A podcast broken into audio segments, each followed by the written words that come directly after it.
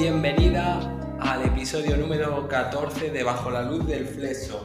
Episodio muy especial, diría que muy, muy, muy especial, porque como amante al fútbol y con la llegada del Mundial que está ya, ya, ya aquí, está a la vueltísima de la esquina, pues qué mejor que hacer un podcast para hablar del Mundial. Y para hacer este podcast, qué mejor que contar con un invitado que ya estuvo aquí en el podcast, que hablamos de deporte y que es un gran forofo del fútbol y sobre todo de los mundiales, aunque ahora nos contará por qué. Diego Mantero, hola, ¿qué tal? ¿Qué pasa, José? Pues nada, aquí estamos, vamos a hablar de los mundiales. Diego, antes de, comenzar, porque vamos a hacer un repaso por la historia de los mundiales, vamos a contar anécdotas que hubo en cada mundial, sobre todo pararnos en los mundiales que hemos vivido.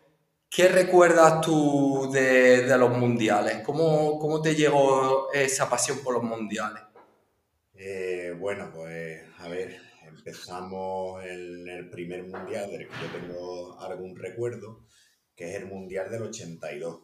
Yo tenía cuatro años por entonces y pues fue el Mundial de España. En el Mundial de España 82 pues hicieron una promoción bastante fuerte aquí pues en España y sacaron desde series de dibujos animados, cromos, coleccionables, etcétera, ¿no?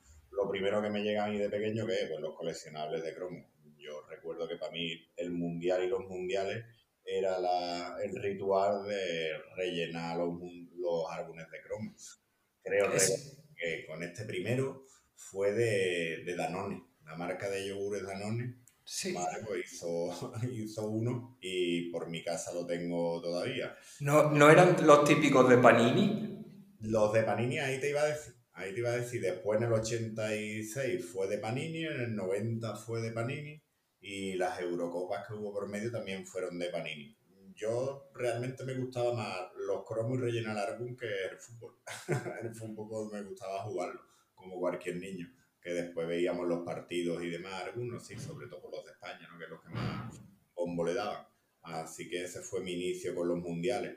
Mientras fui creciendo, pues me fueron interesando cada vez más y realmente mientras más va pasando la edad, pues me van interesando un poquito menos, porque los mundiales para mí se han convertido ya más, más que en fútbol en negocio, eh, lo que hemos hablado algunas veces del fútbol moderno, y también una carga nacionalista muy fuerte y hay menos fútbol, tío. Pero bueno. ¿No, ¿No te pasa a ti que en mitad de una temporada te da mucho coraje que diga ah, ahora que pare la sele ahora que pare la liga, que pare la competición para jugar España? Pero conforme va llegando el momento del mundial, empieza a picarte ese gusanillo. No por España, sino por el mundial.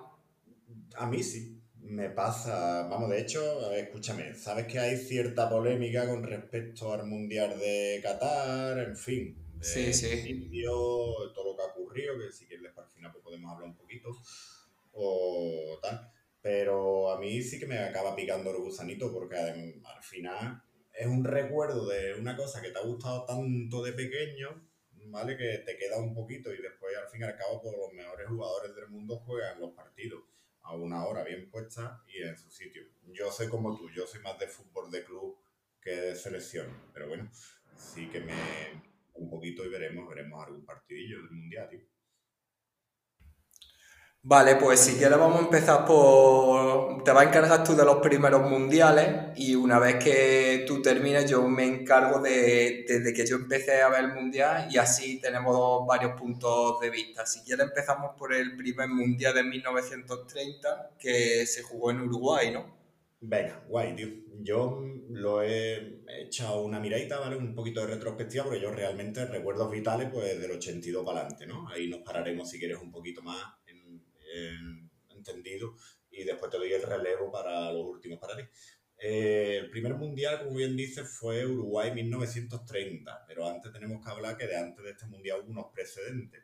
El fútbol, como sabemos, se inventa en Inglaterra, en Gran Bretaña, bueno, Inglaterra sí, en el siglo XIX y en el siglo XX a inicio ya empieza a ver las primeras competiciones por selecciones. ¿Dónde ocurren estas competiciones? Pues ocurren en los Juegos Olímpicos.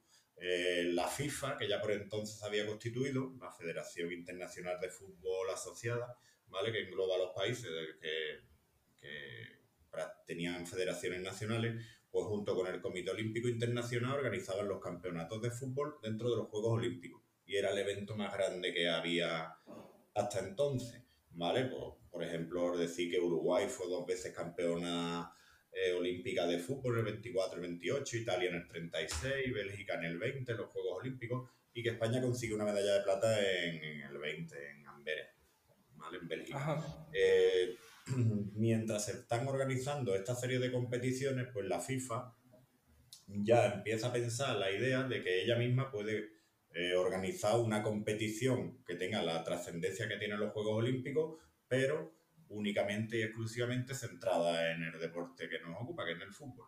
Así, pues el primer mundial que llega es el mundial de 1930. Y es un mundial que se celebra, como tú has dicho, en Uruguay. ¿vale? Eh, por entonces en este mundial no hay, no hay fases clasificatorias, sea, lo que hay es invitaciones. ¿vale? El organizador, en este caso Uruguay, invita a otras 11 selecciones y para darle nombre de mundial pues se intenta que estén representadas la mayoría de los continentes. ¿Y es el propio país Uruguay quien elige las selecciones que, entraban?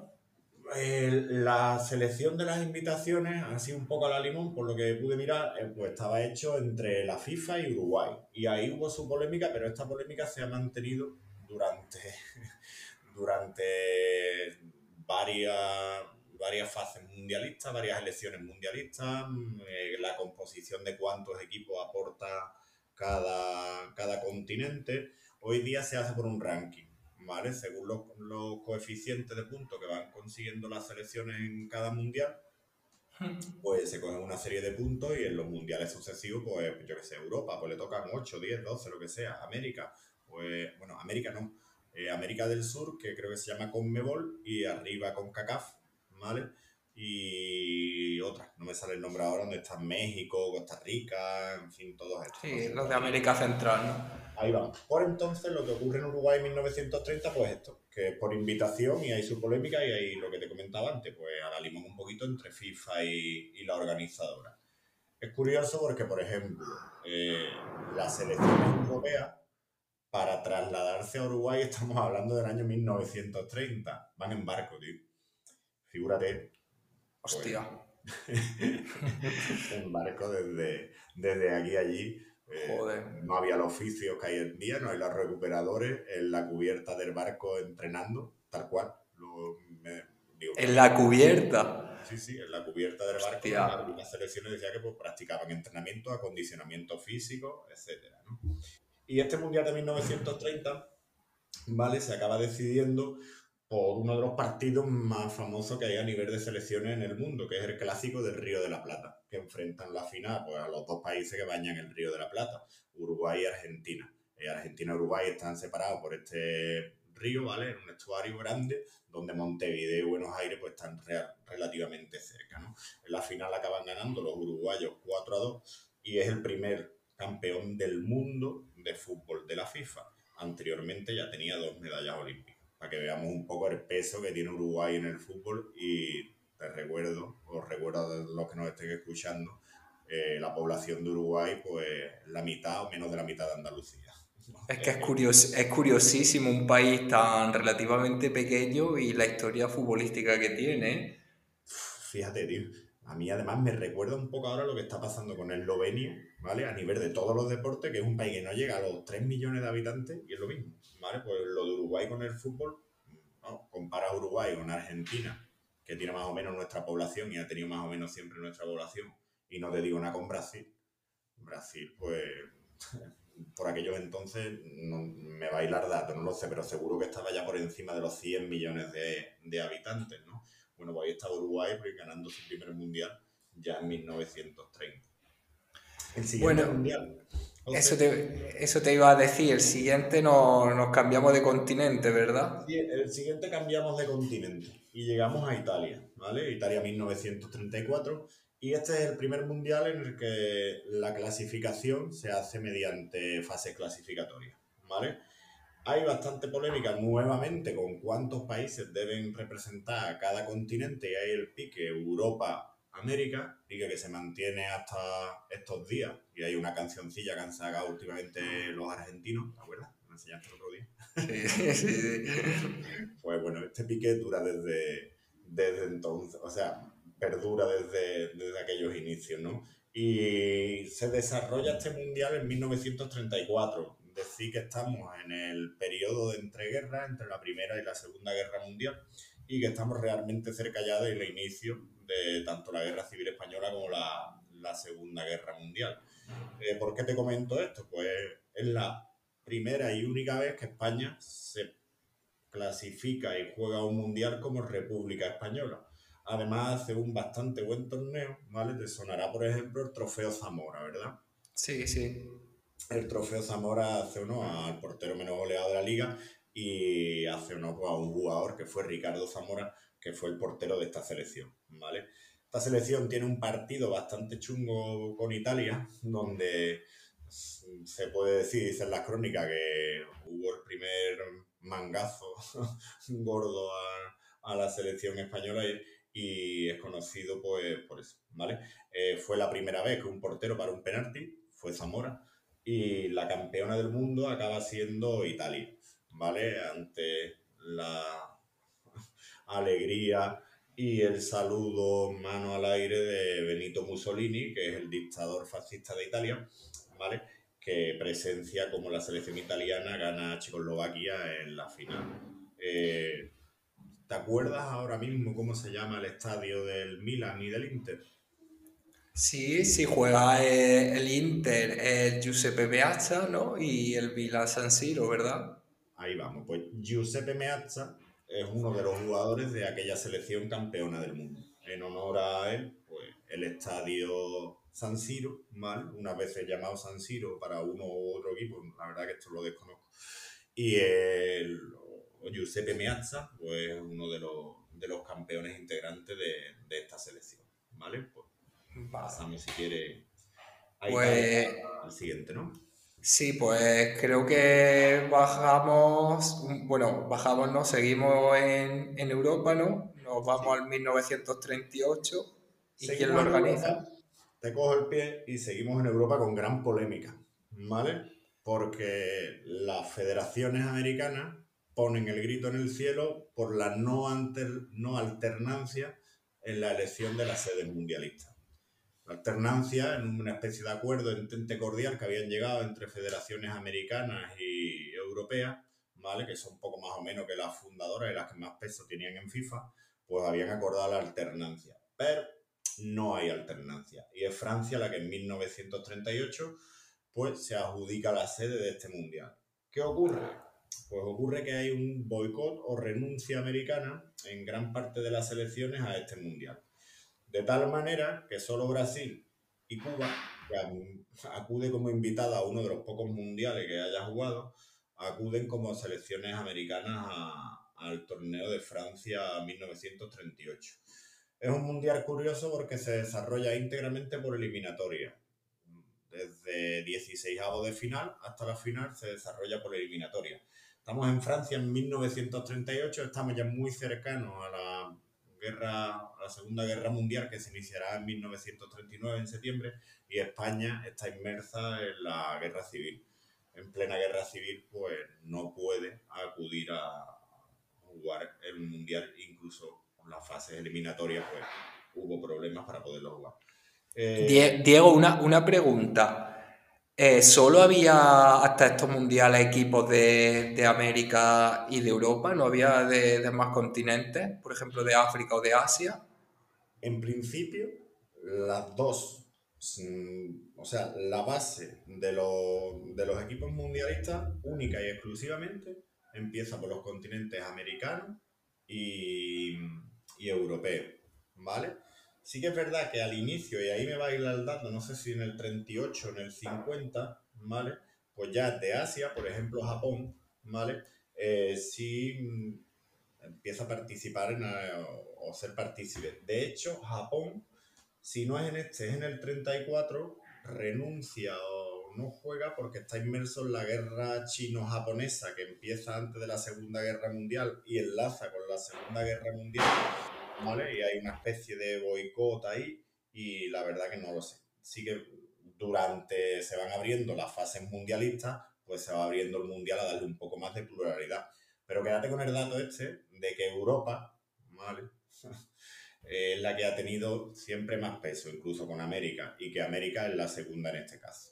Vale, vale. vale. Bueno, y el Mundial de Francia del 38, ¿quién, quién se lo llevó? El Francia por 38, que es por eliminatorias entero, ¿vale? Ahí teníamos, por ejemplo, Alemania representada con la bandera de la esvástica, ¿vale? Que cae en primera ronda por eliminatoria, por aquello del karma, esto ya te lo digo yo, cosecha propia. y se juegan por eliminatorias desde los 16 de, 16 de final y Italia y Hungría acaban jugando la, la final, venciendo Italia 4 a 2, siendo Italia la primera selección europea y la primera selección que engancha eh, un bicampeonato. ¿vale? El seleccionador italiano es el primero y el único que tiene dos campeonatos mundiales como entrenador y que además los tiene, con, los tiene consecutivos. ¿vale? Eh, acabado este mundial, José Luis, como verás, hay un salto, ¿verdad? Claro, sí, eso te iba a comentar. Entre el 42, bueno, el, el mundial del 42 y del 46, pues no se disputó. Por, porque era hombre, Segunda Guerra creo que sí, claro. Vale, pues la Segunda Guerra Mundial impide el desarrollo de estos mundiales. Eh, te hablé antes de la alternancia, ¿verdad? ¿Dónde tocaba el Mundial del 42, Luis? Pues se supone que tocaría en América, ¿no? Pues se iba a desarrollar en Alemania, ¿vale? En la buena interferencia de, la Alemania del Tercer Reich, ¿vale? Pues haría su... En todo su esplendor, ¿no? En el 42. su esplendor.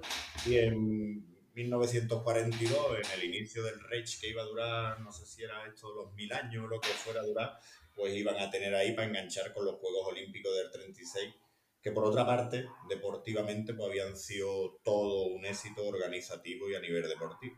Vale, obviamente, una cosa no va con la otra. Y en 1942 tocaba. En 1946, por los estragos de la posguerra y la situación sociopolítica, pues tampoco se organiza ningún mundial. Y pasamos al siguiente mundial y ahora sí, ¿dónde nos toca ir, José Luis? Pues nos tocaría, o nos toca en América, ¿no? Por fin, nos toca América. Brasil 1950. ¿Te suena algo? Pues no, no, dime. ¿Maracanazo? En toda la diana, tío. Vale. Es el mundial del maracanazo, ¿vale? Maracanazo, ¿por qué? Maracanazo se refiere al término de uno de los estadios que ha sido más grande y más genuino e histórico de la historia del fútbol, que es el Estadio Maracaná. Eh, por entonces tenía 200.000 espectadores. Bueno, 200.000 espectadores dicen las crónicas que asistieron a la final. Mm, obviamente, pues, Guillo, ahora hay torno. Por entonces había torno. No se puede contar cuánta gente entró. Eh, estadio totalmente de pie por entonces o casi, menos las partes así más acomodadas. Y estadio, si no es circular, es oval, pero es prácticamente una circunferencia, ¿vale? Y dentro de esa de circunferencia pues tenemos un círculo donde se jugaba y donde había más de 200.000 personas viendo la final de este mundial. Pero vamos a contar un poquito antes porque la verdad que este fue uno de los mundiales donde España hizo una de sus mejores participaciones, ¿vale? Fue el mítico mundial donde España vence en partido oficial por primera vez a los inventores del fútbol o del pelotazo. Hay gente que dice que inventaron un juego de pelotazo y el resto los enseñamos a jugar fútbol. España vence a quién, José?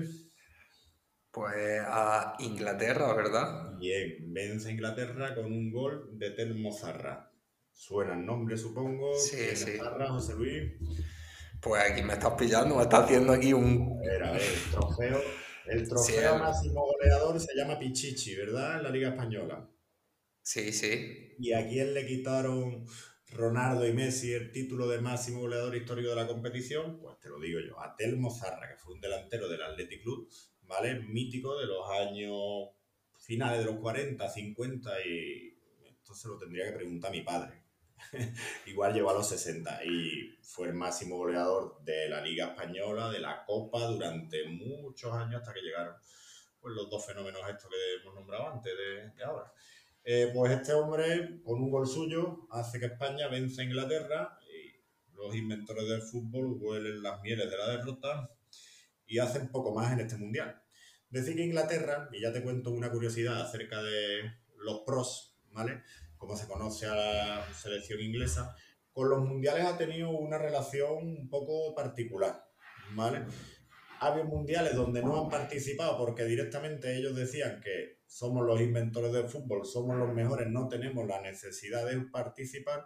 Hay otros en los que participan, como por ejemplo este de 1950, y vaya, no eran tan mejores. De hecho, no eran tan mejores que hacen una participación bastante mediocre en el Mundial. Y después, pues, el historial de Inglaterra está para verlo, bueno, sí, a los ingleses ahora tranquilitos, ya les daremos un poco de caña en otros mundiales. Yo también te digo, yo soy de muy fútbol inglés, ¿eh? a mí me gusta mucho la, la Premier. A ver, la Premier es una alegría verla porque van, van, van, vienen, van, van, vienen, no se para el fútbol, vamos, vamos. Ahora también, la Premier menos mal, dicen algunos que no la hemos visto en los 70, 80, 60, pues la pelota no tocaba el suelo, dicen, ¿eh? Dicen, yo no te puedo decir mucho más. No, no sé, no sé, yo hasta ahí no, no llego. bueno, y... Premier, ¿eh? eso sí, te lo digo. ¿Qué partido hay que ver este fin de semana? De todas las ligas te elijo la Premier. Aunque también te digo que no es algo de ahora, de con el City de Guardiola y demás. Yo llevo viendo premias pues desde que empezaron a retransmitirla, creo que fue en la 2, si no me equivoco, que la comentaba Petón y también la comentaba otro comentarista que me gustaba mucho y no me acuerdo, no sé si tú... Un comentarista que le gustaba mucho a todo el mundo, que después acabó trabajando en Eurosport, pero no me sé el nombre, tío. Pues ese comentarista. Sí, sí, yo también, y además era, genial. Pero no, nunca me acuerdo del nombre, siempre lo busco y nunca, nunca se me queda. Vamos Total. O 50, mientras sí. buscando, igual llegamos a lo menos hasta el día de hoy acabamos el podcast, ¿vale? Porque como el nombre, ya te digo, vamos por 1950. Eh, la fase final, José, de este mundial es una liguilla, ¿vale? Y en esta liguilla para la que se clasifica España, ¿vale? Pues Brasil golea 6-1, 7-1 los dos primeros partidos. A nosotros no sé si nos caen 6 o 7. Y Uruguay va ganando sus partidos menos uno que empate. Llegamos al último partido de la liguilla, Maracaná, más de 200.000 espectadores, donde Brasil, ciento y pico de millones de habitantes, se enfrenta de nuevo a Uruguay. ¿Vale? Empieza el partido, cero, eh, empieza la primera parte, perdón, 1-0, gol de Brasil. Con un empate ya valía. Brasil pues, comienza ganando. ¿vale? Imagínate ese estadio de Maracaná con ese 1-0, ¿no? Mil personas, tío. Pues. Joder. Lo del miedo escénico del Bernabéu que inventara Juanito, pues se quedaría sí, un sí. chiquitito incluso al lado de esto, ¿no? Total. José Manuel Díaz se llama el comentario. ¿Lo tienes por ahí? Pues mira, sí. una cosa que he aprendido, no me acordaba yo del nombre de este comentarista, de lo mejorcito que he escuchado narrando. ¿eh? sí, sí. Independiente informado, le gustaba lo que narraba, tío. Empatamos 1 a 1 Uruguay. Gigia o Esquiafino, no sé, uno de los dos. Pero el caso es que el segundo de los que te he nombrado sí. mete el segundo gol en Maracaná. 200.000 personas enmudecen, acaba el partido y Uruguay se convierte de nuevo en campeona del mundo. Ha nacido el maracanazo. Increíble. Brasil lleva años, años perdón, lleva días celebrando la conquista de este mundial, porque valía el empate y venía de un 6 a 1, de un 7 a 1. Tal es la conmoción, conmoción en el país que la Federación Brasileña nunca volverá a jugar con la misma camiseta. Eh, se conoce habitualmente como la verde amarela la selección brasileña, ¿verdad? Sí. A raíz de este mundial. La otra, tío gafe y no se volvió a utilizar. Muy rara vez Brasil ha utilizado los colores que llevaba por aquellos entonces en el Maracanazo. ¿Qué colores eran? Pues buena pregunta, porque esa pregunta aquí al que le preguntan no la tiene ahora segura y era o blanca completa o azul. La segunda de Brasil te suena azul, ¿verdad? Sí, es azul, la segunda es de azul. Pues una de esas dos, o blanca o azul completa, era, ¿vale? Y a raíz de ahí se cambia por la verde amarela. Uruguay levanta la segunda copa Jules Rimet. Jules Rimet, ¿quién es? Jules Rimet, el presidente por entonces de la FIFA, o el presidente cuando nacen los mundiales. Y el trofeo no es el de ahora, las manos que abrazan la pelota o la bola del mundo, como cada uno lo quiera mirar, sino es un trofeo que es una especie de, de, Dios con los bracitos abiertos, una cosita así, y se llama Jules Rimet, ¿vale? Y nada, Uruguay con 3 millones de habitantes bicampeona del mundo. ¿Qué te parece? Pues una cosa increíble y no eso te iba a decir que hasta la fecha teníamos dos bicampeonas solo, eh, Uruguay e Italia, ¿verdad? Vamos por 1950 y tenemos dos bicampeonas. De hecho, una de las dos, Uruguay, sigue siendo bicampeona del mundo. Muchas Copas Américas han caído después, pero Uruguay desde este mundial no ha vuelto a ganar ninguna Copa del Mundo más allá. No ha pasado nunca de semifinales. ¿Alguna de estas estaba algún miembro de la familia de Forlán? Porque yo sé que el abuelo ganó la Copa América, el padre también y Diego Forlán también, pero ¿llegó a ganar el abuelo el Mundial? ¿Tiene ese dato? He mirado parentesco, ¿vale? Porque me suena esta historia y he mirado parentesco por Forlán, que me suena, y también lo he mirado, ¿tú te acuerdas Diogo, que jugó en el Madrid? Sí. Se lió a piñas con. Con, Fabi, con Luis. Luis con Fabián, no el del Sevilla. Fabián, sí. Pero no jugaba en el Madrid, tío. Pero bueno, total, se lió a piñas con el, de, con el del Sevilla, con Luis Fabiano. Sí, estaba jugando en ese momento en el Zaragoza. En el Zaragoza, ahí. Bueno, se lió a piña la, la pelea también no, no, no, no, se tocaron, ¿eh? yo, que yo, todas las moscas que había por medio de ellos las mataron a todas. Pero bueno, ahí estuvieron ellos dos dándose para que le cayeran después unos cuantos partidos. Pues lo he mirado por Forlán y por de Forlán no he encontrado nada. Y me sonaba de este hombre también, pero que va, el padre de este hombre sí juega un mundial, pero juega en, México 86. Y yo sonaba el abuelo de uno de estos. Como bien dices, probablemente alguno de los que nombre, pero no por apellido directo Forlán, será por otro, porque no me ah. salía ningún ningún apellido así en el vistacito que le eché a los campeones del mundo. Quédate con dos nombres porque son más conocidos en Uruguay que presidentes del gobierno, actores, actrices o quien quiera. Guilla y Esquiafino, ¿vale? De hecho, tienen plaza, mm, obelisco, todo lo que haya posible por Montevideo y alrededor. Los autores de los goles, ¿no? Ahí vamos, los autores de los goles. Ha acabado este mundial. Fíjate si este mundial es importante, José que Brasil, actual pentacampeona, estamos en 1950, ha hecho su mundial, no ha sido campeona del mundo. Brasil que tenía, por lo visto, por entonces un equipazo, jugaban Ademir, Baltasar, Ciciño, por lo visto eran unos jugadores muy superiores al resto de los que de los que tenían las demás selecciones, hicieron un buen torneo, pero en el partido clave, como dice aquel, el día que hubo que estar, pues estuvieron los uruguayos que supongo que, como ahora dice la leyenda, pondrían aquello que no tienen los brasileiros. Así que este fue el Mundial de 1950 en Brasil. ¿Dónde nos toca irnos, José? Pues si no recuerdo mal, estamos en el 54, viajamos de nuevo a Europa Suiza, ah, ¿verdad? con Europa, no hemos pisado ni África, ni Asia, ¿verdad? O sea, ni ni te digo. Nada, nada. América, América, Europa. Y por lo menos ya sí tenemos la alternancia. Suiza, 1954, Suiza, pues como bien sabe, uno de los países que la Segunda Guerra Mundial no la tocó, que allí estaba todo el dinero de los bancos, tenían sus buenas infraestructuras y Suiza es un país meramente diplomático. ¿Quién está en Suiza? ¿La sede de quién? José, ¿quién organiza esto? Como que la FIFA, ¿no? Muy bien, muy bien, ¿vale? Y esto no lo tenía yo, esto no lo tenías tú, perdona, ni preparado ni nada. La FIFA, ¿dónde está? estoy estoy súper atento con, con, las preguntas que me estás haciendo porque... Ahí vamos, ahí vamos. Ahí te cogió muy hábil. ¿La FIFA o la UEFA? Eh, hostia, buen boomerang, ¿eh? Viene aquí de vuelta. La UEFA seguro, Nión. Pero UEFA y FIFA, ¿eh? Vale, vale. UEFA y FIFA. el que nos escuche y ahora a lo mejor la sede esté en Nueva York o esté en Inglaterra, para mismo se estará tronchando de la regla. Sí, sí. No voy a coger el móvil ahora para mirarlo, tío. Total, 1954, Suiza es un país con dinero, con influencia, con muchos bancos. Alternancia, pues ahí le toca el, el Mundial, ¿vale? Es el Mundial de Hungría y de la selección mítica de Hungría.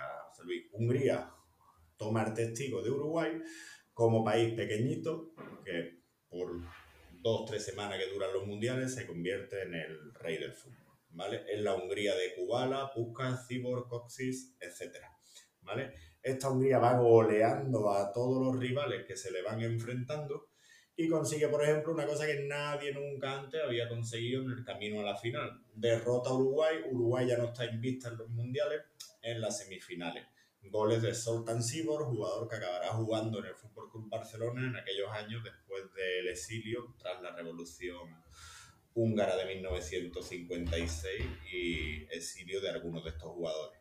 Eh, la primera derrota, como te digo, de Uruguay, aquí es que Afino es derrotado antes de una final en un mundial y llegamos a la final. La final, pues nos encontramos con Alemania Occidental, Alemania Occidental, sus rayos, 1954 estamos en plena guerra fría posterior a la Segunda Guerra Mundial y Alemania ha sido dividida en cuatro zonas, tres de las cuales se la quedan los países capitalistas y se conforma la Alemania Occidental y una queda bajo la tutela de la Unión Soviética y se crea allí la República Democrática Alemana. Pues Alemania Occidental, que es la que tiene la mayor parte de la población, también de la industria y de la riqueza, es la que consigue llegar a la final, ¿vale?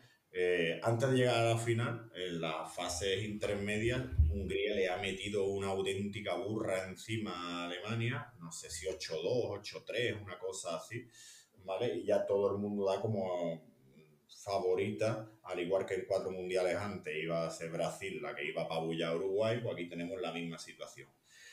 Y ahora yo te vuelvo a hacer una pregunta que yo hoy te quiero coger. ¿Sabes la frase de Lineker, el delantero inglés Alemania y los mundiales, que es el fútbol, José. Pues el fútbol es un juego de 11 contra 11 en el que siempre ganan los alemanes. Empieza el partido de la final. 0-1, Puka, 0-2, Cibor. Hungría encaminada en el minuto 10 o por ahí de la primera parte a meterle otra auténtica tundra a Alemania y alzarse con su primera Copa Jules Rumet. Y cuando acaba el partido, Alemania Occidental años antes de que Lineker dijera esto, ha ganado el partido 3 a 2, entre otros con dos goles de un jugador llamado Ram, ¿vale? que fue el gran héroe para Alemania de esta final. Eh, Alemania Occidental, campeona del mundo por primera vez, y como cuatro años anteriores, la selección que enamoró por fútbol y enamoró por potencial, fue derrotada por una selección inferior. Eh, bemoles ganan a y, esto, esto pasa muchísimo, ¿eh? No, yo no sabía, no, vamos, me estoy, me estoy sorprendiendo porque no sabía nada de estos mundiales y conforme lo vas contando es que pasa muchísimo. Equipos a priori totalmente superiores, pues se dejan llevar y acaban perdiendo competiciones. Pues mira, yo, ¿sabes? La primera vez que me, me enteré de esto, en el primer álbum de cromo que yo te he dicho que tuve, de Danone de 1982, era buenísimo, José, porque el, el álbum de cromo, si no es ese, puede ser el del 86, uno de los dos, te venían la historia de los mundiales, tío, y te venían cromos de mundiales antiguos, de jugadores antiguos, y te venía texto. O sea, tú podías ir leyendo la historia de los mundiales. Y yo eso me hizo a mí que me enganchara más a los mundiales, ¿sabes? La historia y qué selecciones eran las míticas y demás. Y qué selecciones se habían llevado, pues, guantazos gordos, pues, como este que has dicho, de Hungría, de Brasil, y los que vienen a continuación, que todavía nos faltan unos, unos cuantos de, de este tipo. Por darte un nombre que a lo mejor le suena a alguien que no esté escuchando de fútbol de los 80, sobre todo del Barça o de los 90, ¿vale? Eh, hay un estadio en Alemania que se llama Frick Walter Stadium, que es el estadio del Kaiserslautern, que es un estadio, por cierto, que es una caldera guapísima, con un fondo tipo como el de Borussia Dortmund, de pie, súper pegado al campo. Y en la primera Copa de, Europa de Barcelona, pues allí estaban eliminados y Vaquero metió un gol de pleno churro allí subiéndose en trunche de un jugador alemán en el estadio Free Walter Stadium. Free Walter es uno de los jugadores míticos de aquella Alemania. En toda Alemania occidental que no se esperaban esta derrota y era un país pues que venía, pues estamos en 1954, ni a 10 años de acabada la guerra, el país está en plena reconstrucción, en ruinas, poco menos como aquel que dice, pues fue un gran acicate de orgullo, sí, patrio, un poco como de, de volver a empezar desde, desde donde habían caído, porque el país estaba completamente destruido. Así acaba el Mundial de 1954. ¿Y a dónde nos toca ir, José? América, ¿verdad? Pues nos vamos al 58 y, y ¿qué pasa aquí? Porque tocaría América, ¿no? Suecia, 1958. Eh, estamos en Europa, seguimos en Europa, nos vamos a Suecia desde Suiza, el nuevo país nórdico europeo, poco castigado por la guerra, mucho dinero, influencia, pues nos volvemos a saltar y UEFA vence, no sé si era con Mebol o como se llamaba entonces, a las selecciones, a las asociadas en Sudamérica, pero nos quedamos nuevamente sin alternancia. En este mundial, lo más destacable es el debut con 18, antes, 18 años de... Te iba a decir el nombre de pila y ahora no me va a salir. No, el nombre completo, pero de pila no me va a salir. En este mundial con 18 años debuta Pelé. ¿Vale? Pelé, pues qué decir de Pelé o rey. Jugadores del mundo. O rey, o rey, ¿no? Pelé. Yo, si te digo la verdad, y hay vídeos, ¿eh? de Pelé he visto poco, ¿vale? Lo tengo ahí mitificado, también te digo, por esto, de álbumes de cromo y demás. Y claro que yo, el fútbol envejece muy mal, porque claro, vemos el fútbol con un ejercicio de presentismo y vemos hacerles estos técnicos y cosas que dicen, esto te lo hacen hoy en segunda vez. Claro, habría que ponerle a los jugadores de hoy las botas de fútbol que llevarían estos jugadores, las pelotas de cuero, pero de cuero realmente, de piel de animal, ¿vale? Que jugaban entonces y los terrenos de juego. Bueno, pues en este mundial es en el que debuta Pelé, que eh, acaba haciendo una auténtica exhibición. Tiene un golazo muy chulo, para ver, que me, me viene ahora visualmente, en el que le hace un sombrerito, y tal como le hace un sombrerito, ¡plá! Se da media vuelta y mete un gol, creo que es en la final contra Suecia, y no se me va mal la memoria. Y el máximo goleador de, de este mundial es el francés Jas Fontaine, ¿vale? El cual durante muchos años, hasta Closet, que ese ya sí te suena, es el que tuvo Closet y Ronaldo, es el que tuvieron los récords de goles en los mundiales, ¿vale? Pues Fontaine, que metió una barbaridad de goles en este mundial, tiene el récord en aquel mundial, pues fue otro de los jugadores destacados de este mundial. 1958 y Brasil consigue su primer campeonato del mundo. La final poco reñida, ¿no? Por lo que estoy viendo aquí. Estás viendo, ¿no? Sí. Manita y podemos pasar si quieres a Chile 1962. Pues ahora sí, viajamos otra vez a América, ¿no? Vale, mira, pasamos a Chile 1962 y como te he dicho, mi fuente bibliográfica de niño para los mundiales fue mi álbum de Chrome este que te comenté. Y en este mundial pues hablaban poquito, ¿vale? Y lo que hablaban en este mundial, en el que por fin ya hay alternancia y nos vamos a Sudamérica, pues este mundial es el famoso mundial donde selecciona a Pelé, ¿vale? Pelé aquí consigue ganar su segundo mundial, porque este mundial, ya lo digo, lo gana Brasil y selecciona. Y hay un jugador que sale por él y acaba siendo clave y que se hizo famoso, pero que después no es un jugador, que esto ha pasado mucho en la historia de los mundiales, que después ha cogido mucha que no tuvo tanta carrera fuera de los mundiales como dentro, ¿no? Y fue un jugador llamado Amarildo, que fue el, que, digamos, dio la, la, Copa del Mundo a, a, Brasil. Seguimos siendo la Copa Jules Rimet, es el segundo trofeo, y después de, de Italia, pues la selección que consigue encadenar dos campeonatos del mundo. Y aquí acabamos este mundial que te digo, tampoco he encontrado mucho más reseñable. Hasta ahora tenemos dos veces campeón Uruguay, dos veces campeón Brasil, dos veces campeón Italia y una Alemania, ¿verdad? Ahí vamos. Y date cuenta de una cosa. En el continente que se juega el Mundial, ¿vale? Gana una selección de ese continente quitando el anterior de Brasil, ¿vale? De hecho, este que gana, de hecho, este que gana Brasil en Suecia 58 Ahora después haremos recuento y te vas a dar, o sea, va a ser curioso para ti y para todas las personas que nos escuchen, que Sudamérica ha pillado poco, pocas copas en, en Europa, ¿vale? Y al revés también ha pasado poquito. Y llegamos al siguiente mundial, José. ¿Dónde estamos? Pues estamos en el 66 y nos vamos a donde inventaron el fútbol, Inglaterra. Pues llegamos Perfil Albion, Inglaterra. Ahí tenemos 1966 y el mundial está organizado por Inglaterra, ¿vale? Para ganar el mundial y demostrar que fútbol coming, ¿cómo era? No, es, eso no lo sé, esa hay más pillado. Yo, ya te he cogido por fin en una. Football's Coming Home, ¿vale? El fútbol vuelve a casa, ¿vale? Es una canción que tienen los ingleses que cantan en Eurocopas y en Mundiales cuando parece que van a ganar, van a ganar algo. La Eurocopa va, última le dieron una buena y al final, pues, no, pudo ser tampoco. Bueno, pues en este caso el fútbol sí volvió a, a casa. Yo es el primer Mundial que he visto, tío, en reportajes y demás, en el que hay... Mm, la televisión llegó a los Mundiales en el 54 ¿vale? Para retransmitir todos los partidos o la mayoría de los partidos. Y este Mundial de 1966, que no se retransmite en color, es el primero en el que sí hay tanto imágenes como vídeo, videoteca en color, ¿vale? Muy poquita, pero empieza a ver algo, ¿vale? En Inglaterra 1966, ¿vale? Pues se dan algunas anécdotas curiosas y algunos debuts de selecciones. Me preguntabas antes por selecciones asiáticas.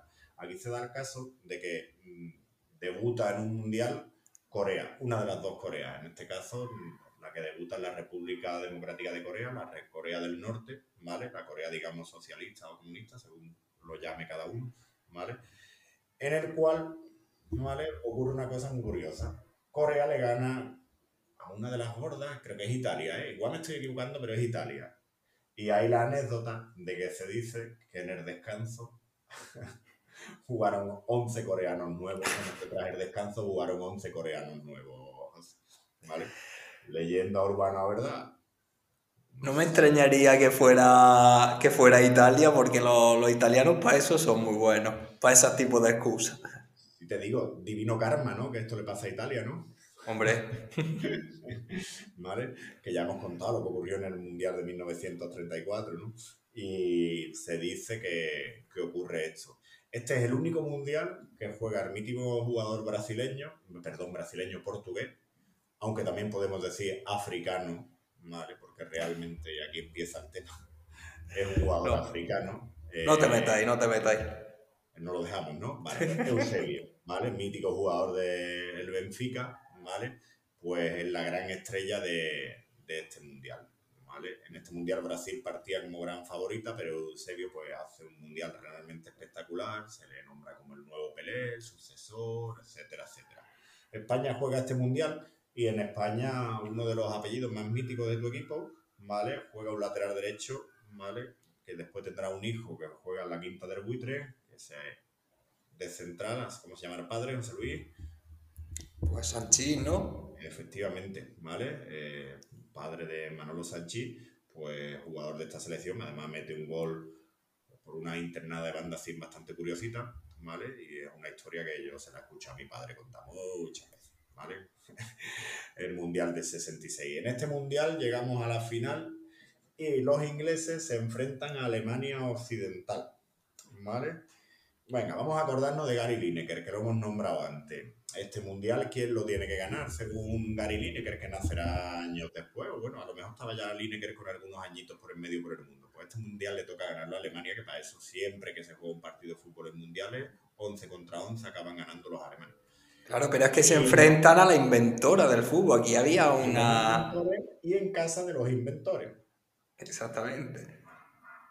Hoy tenemos tecnología de gol, ¿verdad? Sí, sí.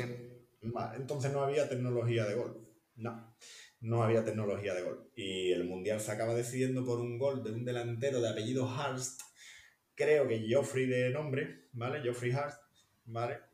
Delantero no sé si del West Ham o de qué equipo era, impacta el balón en larguero o, en alguno de, de la parte de la portería y dicen la gran mayoría de la gente, ¿vale? No tengo la imagen visual ahora mismo y como te digo, no estoy googleando, si quieres mírala mientras yo voy hablando a ver qué te parece a ti, que la pelota no entra.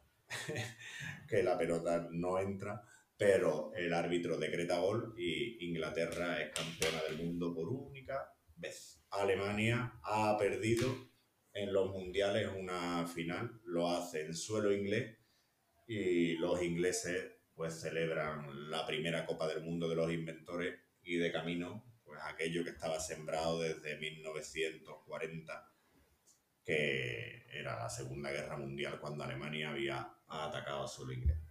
Para mí esa pelota no entra, ¿eh? Lo tienes, ¿no? Venga, dice. Sí. Para mí no entra. No entra, ¿verdad? Yo la mayoría de, veces que me suena de haberlo visto, de haberle escuchado a la gente, la gente dice que no entra. Según esta imagen, yo no la veo entrar. Veo que no, sobrepasa.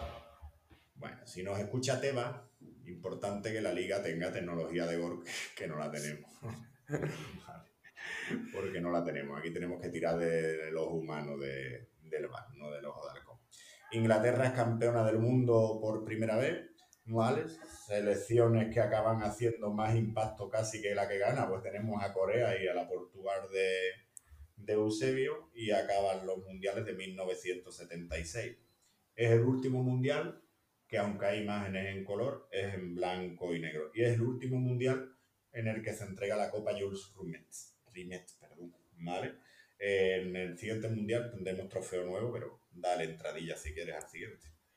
Bueno, pues ahora sí volvemos a cambiar de, de continente, otra vez al americano, esta vez a Centroamérica, y nos vamos a México, ¿no? México, 70. Efectivamente, mundial a todo color, José. la televisión en color es un invento de, un latinoamericano, creo que Guatemala o salvadoreño, ¿vale? Y en Brasil 1970, pues el primer mundial televisado a todo color, ¿vale? Es un mundial en el cual hay un cambio de trofeo. ¿Qué trofeo? Pues el que conocemos todos. ¿Vale? ¿Te gusta a ti el trofeo? El trofeo. Yo lo tengo mitificado, tío. no El trofeo sí es feo, ¿no, tío? No sé, a mí me gusta. ¿A ti te gusta? Yo lo he visto, Guillo. Maradona levantando ese trofeo. Claro, es que por eso te digo, tío, que el trofeo tiene tanta mística, ¿vale? El trofeo vino, bueno, para los que nos escuchen, José Luis y yo vivimos en Chipiona, en un pueblo de, de Cádiz, ¿vale? De la costa gaditana, pegando con Sevilla y con Huelva. Y el trofeo vino aquí cuando España ganó el Mundial, ¿vale? En ese recorrido que le dieron al trofeo, que hizo sus kilómetros el pobre. Sí, sí. Y, yo la verdad que cuando yo fui a verlo, me cogía de, al lado de casa, vamos, ahí en el castillito, ¿no? Y fui a verlo. Y, tío, lo ves y dices, wow, esto... Además lo que tú has dicho, esto es lo que levantó Maradona, tío. Sí, sí, sí. lo que levantó Maradona. Fetu, es lo que levantó Maradona. No te he dicho lo que levantó Casilla, bueno. Después de que me escuches sabrá por qué y Maradona. Y mítico, tío. Más que guapo, mítico. ¿Vale? Bueno, pues en este mismo mundial, ¿vale? Tiramos para adelante y en este mismo mundial en el que se levanta este trofeo por primera vez. Eh, lo levanta probablemente la mejor selección de la historia de los mundiales de fútbol. Eh, Pelé consigue su tercer y último campeonato del mundo tricampeón del mundo Pelé, y no es ni el mejor jugador, dicen, ni la estrella de este mundial. En, este, en esta selección hay jugadores como Jairzinho, Rivelino, Pelé, Tostao, Gerson, Carlos Alberto, uno de los mejores centrales de la historia, dicen, y Pelé es uno más. ¿Cuál sería el nivel de esta selección cuando las crónicas dicen a los entendidos que vivieron por aquellos entonces que Pelé era uno más en esta selección? No sé si Jairzinho o Rivelino, extremos o delanteros ellos, consigue el récord de meter un gol por cada partido que jugó en este mundial. ¿vale? Y en este mundial juega, aquí te hablo de memorión, me estoy tirando un triple que igual no entra. Eh, Yalmiña, mítico jugador del Depor, ¿verdad, José? ¿Yalmiña en este mundial? El padre. Ah, vale, vale, vale. Yalmiña es hijo de Yalma Santos, y yo creo que Yalma Santo, si no es en esta Brasil, es en otra Brasil en el que juega. Por cierto, el padre de Yalmiña es central, cosas de, la vida. No era como, como su hijo, que era un auténtico mago de, la pelota. Y creo que Yalma Santo es, campeón del mundo en esta selección. Ya te digo, me pega un triplazo, igual no, no está entrando, ¿eh? igual se está riendo por ahí antes que está diciendo, anda, eh, en este mundial no jugó. Bueno, pero queda bien, queda bien. Míralo, anda, ya que estamos entre lo que te cuento con quién jugaron la final. Jugaron la final contra Italia, ¿vale? Italia venía de una de unas semifinales durísimas, ¿vale? Y venía ya con una cosa muy propia de Italia, ¿vale? Tenía dos auténticos jugadorazos que decían entonces que eran Rivera y Riva, dos delanteros, medio puntas, una cosita así. Pero claro, no cabían los dos a la par, porque eso era muy... y al ataque y a lo loco. Yalma Díaz, ¿puede ser? Yalma Díaz, pues puede ser, ¿vale? Con papá Yalmiña y a ver qué, te sale y mira a ver si, si jugó el Mundial del 70 o no. Y tú me interrumpes. ¿vale? Sí, hay, hay un Yalma Díaz que lo jugó, pero no sé si te refieres a ese. Yo creo que este es el padre de, de Yalmiña, ¿vale? Venga, sigue, sigue, sigue, yo lo voy. En este Mundial, campeona del mundo, pues jugando, por lo visto, uno de los fútbol más espectaculares de la historia. Aquí nace lo que Nike comercializa hoy día como yogo bonito.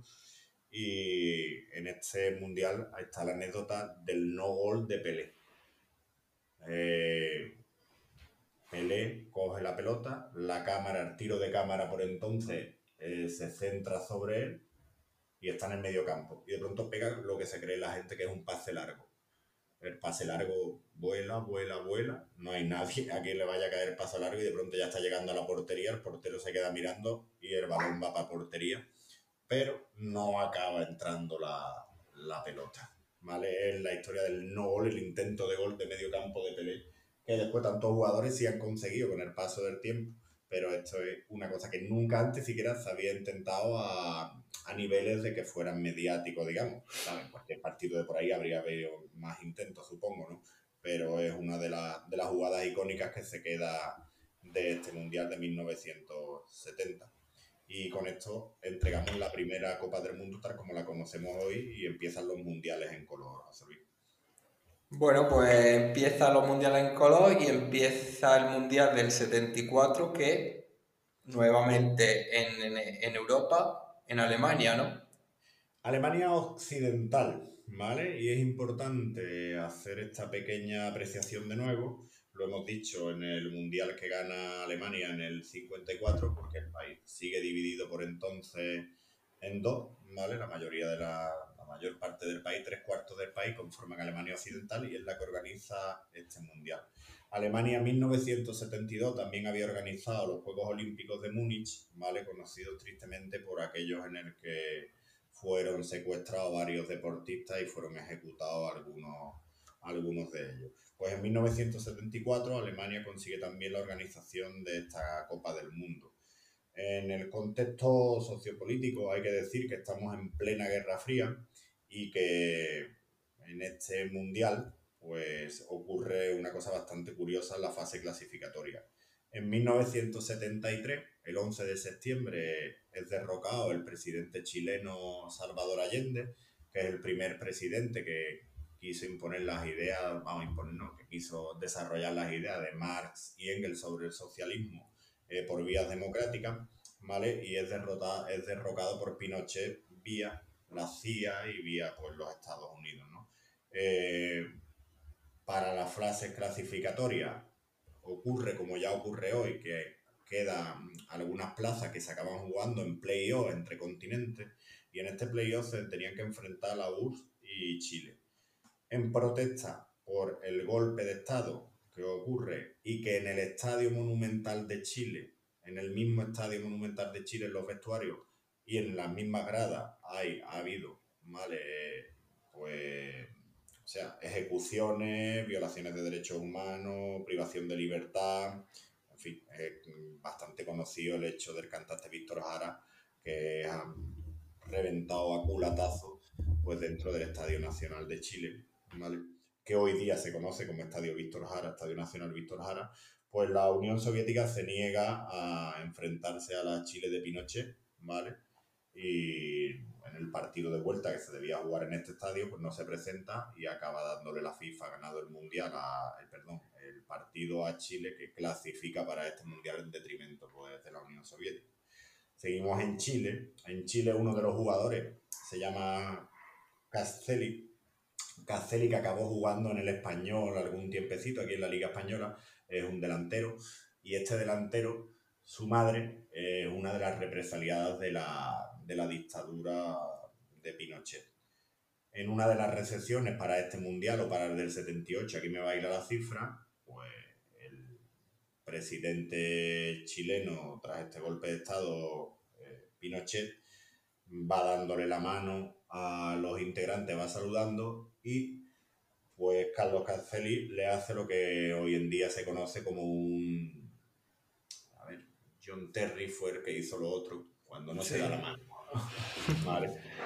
Cuando no se da la mano, pues se niega a darle la mano ante la situación. Una cobra de mano, ¿no? Le hizo una cobra de mano a un dictador que hay que tenerlo bastante bien en su sitio para atreverte a hacer una cosa de este tipo lo que es ya en el mismo mundial es el primer y único mundial, y seguimos con el contexto un poco alrededor del fútbol, en el que ambas Alemanias eh, clasifican. Una clasifica como organizadora, ¿vale? Y la otra clasifica vía fase clasificatoria.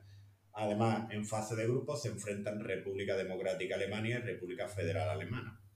Eh, este partido es el único que los enfrenta en partido oficial en la historia hasta la absorción de la República Democrática Alemana por la Alemania capitalista en 1990, por la RFA.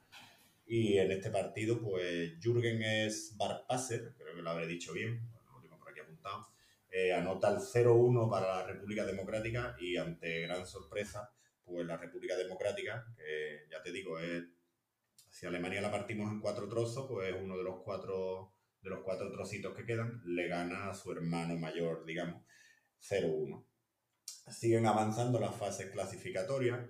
En este Mundial de 1974 tenemos a una de las selecciones más famosas de, la historia de los mundiales, que es la conocida como la Naranja Mecánica. Entrenada por Rinus Mitchell, hacen una de las primeras revoluciones en el mundo del fútbol. Eh, practican la presión, ¿vale? hay un partido contra Uruguay, que me acuerdo yo de verlo en un programa de Maldini, recuerdo en el Canal Plus por entonces, en el que te veías que los uruguayos que no tocaban la pelota le hacían, le achicaban dos con uno, tres contra uno y jugaban a otro ritmo totalmente diferente. Pues Holanda revoluciona el fútbol. Eh, está por encima de todas las selecciones, derrota a Brasil en el Westfalen Stadium ante tantos miles de espectadores, figúrate lo que habría en ese estadio ya, porque es el mismo que el de ahora, y además con la grada de pie ya. Y se mete en la final, grandísima favorita, y contra pronóstico por el otra parte del cuadro, pues llega a la final. ¿Quién llega, José? La Alemania, ¿no? Alemania, ¿vale? La Alemania que llega también es un auténtico equipazo. Beckenbauer, eh, Gerd Torpedo Müller, uno de los delanteros más goleadores de la historia de los mundiales y de la historia. Lewandowski lo ha superado en el Bayern de Múnich creo que hace dos o tres años, que por cierto recientemente fallecido Gerd Müller hace un año o dos años por un Alzheimer que lo tenía ya el hombre que no, era persona hace unos cuantos años. Y acaban llegando a la final contra la Alemania de, perdón, contra la Holanda de, de Cruyff la Holanda de Cruyff es un auténtico equipazo. Y es la gran favorita y es la que en teoría va a ganar el, partido. Bueno, pues ya venimos de algunas de estas. ¿Cómo va a acabar esta final? Pues la final la acaba ganando Alemania. Pero la final empieza de una manera muy curiosa. Saque de, de centro, toca un poquito Holanda, pase al hueco por el área, controla Cruyff, penalti recién iniciar partido 0-1, gol de Holanda. Alemania no ha tocado la pelota hasta que saca de centro y va perdiendo el partido. pues Alemania acaba remontando, creo recordar que uno de los goles lo mete el Torpedo Müller y acaba ganando el Mundial y consigue un nuevo campeonato del mundo y alzarse como campeón del mundo. Y creo que esto es la primera vez en la que un anfitrión desde Uruguay consigue alzarse con la Copa del Mundo. 1974 Mundial de Alemania. Viajamos ahora al 78 y... al Mundial de 1978. En el Mundial de 1978 se vuelve a producir la alternancia. Y este Mundial pues, nos obliga nuevamente a hablar del contexto sociopolítico en el que nos encontramos. Argentina en 1978 está bajo el régimen de las juntas militares son un régimen parecido, de corte político parecido al que Pinochet estaba haciendo en Chile, que los Estados Unidos estaban alentando por todo el continente en contra de las ideas eh, marxistas o que tuvieran influencia de soviética o de Cuba. Y un golpe de Estado a finales de los 70 hace que el general Videla y otros generales, porque era conocido como la Junta de los Militares, eh, gobiernen este país a pesar de esto, porque ya estaba adjudicado, pues el Mundial se celebra en Argentina en 1978.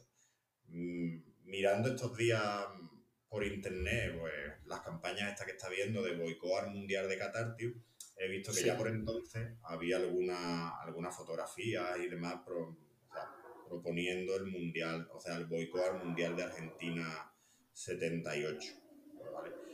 Es el Mundial donde Mientras, bueno, mira, te comento más o menos cómo se va desarrollando y ahora te comento porque esto enlaza más con la final. Este Mundial Cruyff, que debería haber sido su segundo Mundial, digamos, triunfante y donde podría haberse sacado la espina, pues Cruyff, una de las personalidades más, más curiosas del mundo del fútbol y con el ego más grande, hay que decirlo, no juega el Mundial. Hay dos versiones. La versión romántica es que lo hace por estar en contra de, de la situación del gobierno argentino y de violación de derechos humanos, tortura, etc. La otra versión, la más extendida, la que parece más verosímil, es que la marca que patrocina a Cruyff no es la marca con la que Holanda va al Mundial y le obligan a ir con la marca de la selección holandesa. Por lo cual Cruyff se niega y no juega este Mundial. Puede haber una tercera vía, Cruz era así, no tenía ganas a lo mejor de jugar el Mundial. Por entonces Cruz está jugando en Barcelona, en su último año en Barcelona, y han sido cuatro años, encapezado de haberle metido cinco goles al Madrid en el Bernabéu, ha ganado una liga y una copa, que os recordáis poco más. Este pues, ojalá que sea la primera opción, ¿eh? porque las otras dos sería para... Pues yo, me, yo me quedo con la romántica. Yo creo que es la del medio, ¿eh? Que, que, fue por temas publicitarios. De hecho, la que más gente, digamos así, aséptica, que no es ni pro Cruz ni anti Cruz, más no holandesa y demás, bueno, no holandesa, neerlandesa y demás, en la que se suele, se suele decir a día de hoy más. Yo de chico había leído, ya te digo, que era por tema de, de boicot, pero el boicot político, no comercial. Y parece ser que fue más boicot comercial que, que político. Este mundial ¿vale? se, celebra en Argentina en invierno para ellos, verano para nosotros. Es muy curioso ver los estadios de fútbol y te ves, yo, los mundiales, yo los recuerdos que tengo, ¿cuáles son? Pues de verano, igual que tú, ¿verdad? Sin camiseta, en chancla. Pues te ves las gradas y te ves a la gente súper abrigadita, selecciones en mangas largas y demás. La selección española vive en este mundial una de las anécdotas más curiosas que le toca a uno de los jugadores de mi equipo, que es a Julio Cardeñosa, uno de los mejores jugadores que han jugado en el Betis, y es recordado como el no gol de Cardeñosa.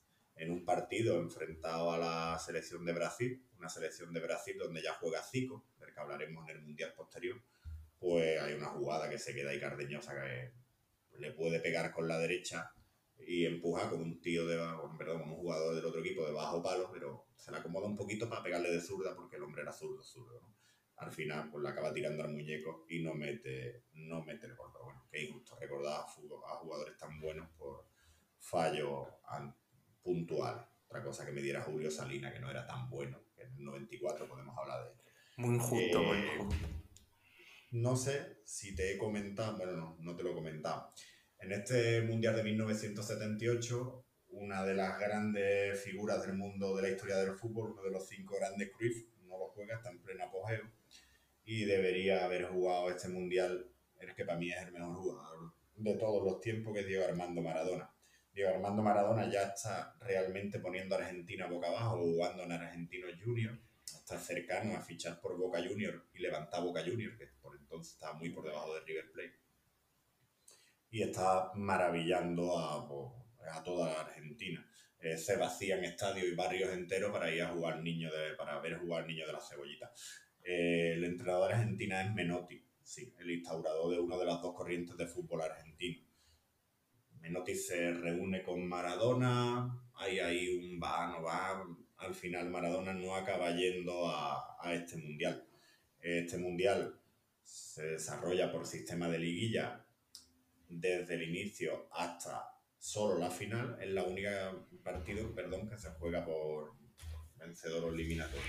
Y en la liguilla ocurre pues, una de las cosas que ocurren tanto en los mundiales. Argentina le tiene que meter, creo que son 6 o 7 goles a, otra selección sudamericana en el estadio de New Old Boys, ciudad natal de Rosario de Leo Messi. Y pues el otro equipo no se juega nada. ¿Qué ocurre? ¿Qué ocurre? Pues que le mete los 6 o los 7 goles que necesita y no juega, creo que Brasil, la final la juega Argentina. Biscotto, Biscotto. Biscotto, ahí vamos. Yo creo que es uno de los tantos biscotos de los que ahora vamos a hablar y ahí se habla y hay un, un biscotito. Dicen, ¿eh? La final se juega en el Estadio Monumental de River Plate y el Estadio Monumental de River Plate una de las imágenes más icónicas, y además de fotografía y de vídeo que pueda ponerse cualquiera por la historia de los mundiales por YouTube, es donde se instaura la moda de los papelillos fuera parte de Argentina, que ya lo tenían. Miles y miles y miles de papelillos y confeti a la salida del Arby Celeste y de eh, Holanda, que juegan la final, pues el estadio prácticamente está completo, parece que está nevado. Qué guapa esa imagen, eh ponte de guapísimo, ¿no? Sí, sí, la estoy viendo, la estoy viendo. La parte bonita del fútbol, la parte bonita del fútbol es que mmm, creo que uno de los gemelos Banker Kerkhoff de, de Holanda acaba teniendo, o Resenbrink, no sé cuál.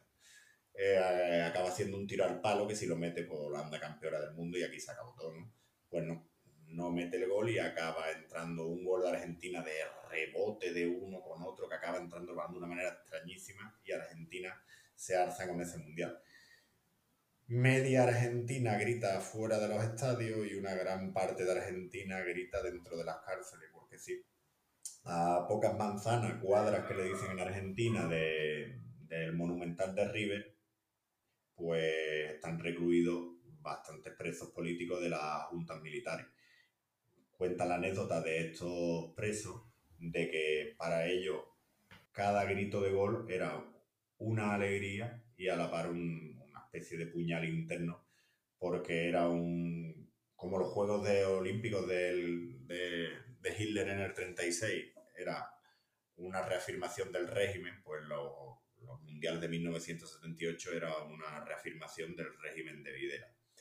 Afortunadamente, y esto ya es opinión y cosa mía, cosecha mía, pues pasados los años vino el karma y a toda esta gente pues lo han jugado, lo han metido en la cárcel o por lo menos lo han jugado y lo han declarado culpable de todo aquello acaba aquí el Mundial de 78 con el primer Mundial del albiceleste y jugado además con el estilo de la, la parte menotista de, de, Argentina. Es el Mundial que no jugó Maradona y en este Mundial la gran estrella es Mario Alberto Kempe, que era el único jugador de Argentina, José, que jugaba fuera de Argentina. Jugaba en el Valencia. Dicen muchos argentinos que es el segundo mejor jugador argentino de, de la historia. De hecho, campeón del mundo solo fueron ellos de los grandes, él y Maradona. Así que hay gente, hay argentinos que te ponen a Kempes todavía por encima de Messi. A lo mejor es hasta dentro de dos semanas. Habrá que verlo. Vamos a verlo, vamos a verlo. Aquí acaba el Mundial del 78. Estamos en América, África, Oceanía y América del Norte y Asia por ahora no existen. ¿Dónde nos toca, José? Pues nos vamos a Europa y, ojo, que nos vamos a Spain. Mundial de España 82. Venimos aquí. Y que yo este es mi primer mundial, tío. ¿Vale? De este mundial yo ya tengo algún pequeño recuerdo. De este mundial está el álbum de cromos este que he ido hablando durante tanto tiempo. El... ¿Qué edad tenías tú en el 82? Cuatro. ¿vale? Cuatro. ¿Y los, recuer los recuerdos, tío? Yo tengo, ahí vamos, te lo iba a contar, tío. Yo de este mundial lo que recuerdo, no recuerdo tanto en sí partido como imágenes. Yo de nuestra infancia, nuestros primeros recuerdos son más como imágenes o como ruido, como sonoro, pero no recuerdas conscientemente cosas, ¿verdad? Pues yo de este mundial recuerdo los dibujitos animados que pusieron para entonces, que se llamaban Naranjito 82, ¿vale? Que era la mascota del mundial, era una naranja, ¿vale? Se le llamaba Naranjito. Y recuerdo porque salieron un montón de coleccionables de todo tipo, que la Y, tío, este mundial es el mundial de Brasil. Ahora después hablamos del por qué, pero este mundial es el mundial del amarillo. ¿vale? Porque este mundial o sea, no ganó el Mundial Brasil, ya lo digo, spoiler total, pero este mundial es el mundial de, de Brasil. Yo recuerdo de pequeño a mi padre y mis tíos que se ponían a ver los partidos de España o los partidos de Brasil, por eso te digo que es el, partido, el mundial de Brasil. Y recuerdo el día que cae Brasil, pero bueno, eso ahora ya nos metemos dentro de, del mundial. Este mundial se juega en una España que ha salido hace pocos años de la dictadura franquista, estamos en 1982, pero que vive muy convulsa todavía, porque meses antes ha sido el golpe de Estado o autogolpe, para esto hay bastantes teorías de Tejero en 1981. Y pues en 1982 tenemos el Mundial, el Mundial de España. Es un Mundial donde España va con todo y se pega una hostia del copón. Se pega tal hostia que todos los jugadores que jugaron aquel Mundial de España tienen una mácula, una, un puntito negro en sus trayectorias de, de aquel Mundial. El seleccionador de España era eh, José Emilio Santamaría, un hispano uruguayo, creo que fue jugador del Madrid en los tiempos de las Copas de Europa y la selección así por jugadores conocidos jugaba Arconada, mítico portero de la Real de los 80, Gordillo, eh, varios jugadores de la Real Sociedad y del Athletic Club, que son los que están ganando los mundiales por entonces, y por el Madrid pues jugaban Santillana y Juanito.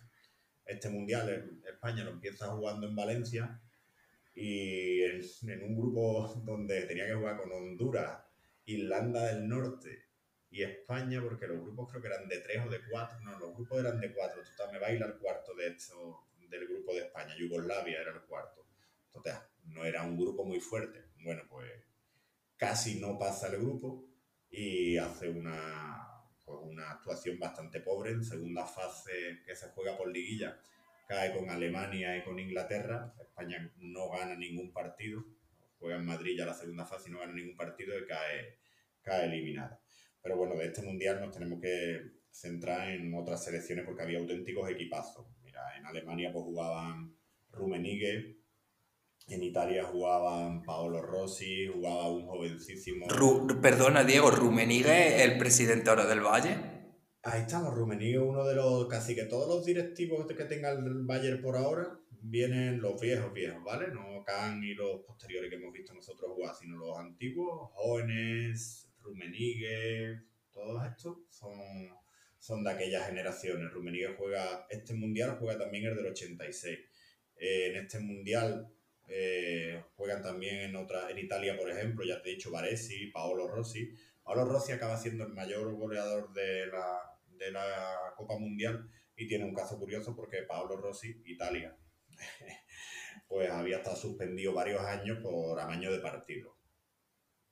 Cosa que ha pasado después con, por ejemplo, con el lío de la Juve y del Milan y de otros equipos, la Juve acabó en segunda, incluso la Fiorentina casi desciende, casi desaparece o desapareció. Pues este jugador había estado varios años suspendido por amaño de partido. Pues este jugador juega el Mundial prácticamente sin pretemporada, sin haber jugado toda la temporada, y este jugador pasa la primera fase sin meter ningún gol, y empieza la segunda fase mete algún gol y ahora te comento qué hace Paolo Rossi después porque engancha. Eh, tenemos una pedazo de selección también como Francia, donde juega Platini, que te suena perfectamente, donde juega eh, juegan también Gires, un auténtico que pasa, además una selección de jugar al fútbol. Y después tenemos la, la mejor selección de fútbol de Brasil, que las televisiones han captado porque por entonces ya en España en 1982 todos los partidos se retransmitieron y todos los partidos pues, tenían más seguimiento que la Brasil del 70.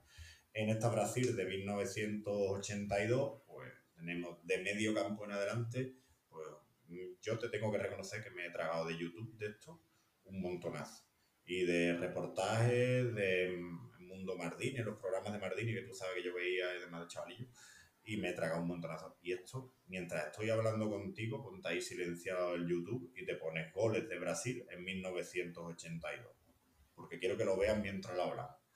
Vas a ver a jugadores que te voy a ir nombrando ahora y te voy a ir diciendo alguna historia de, de alguno de ellos.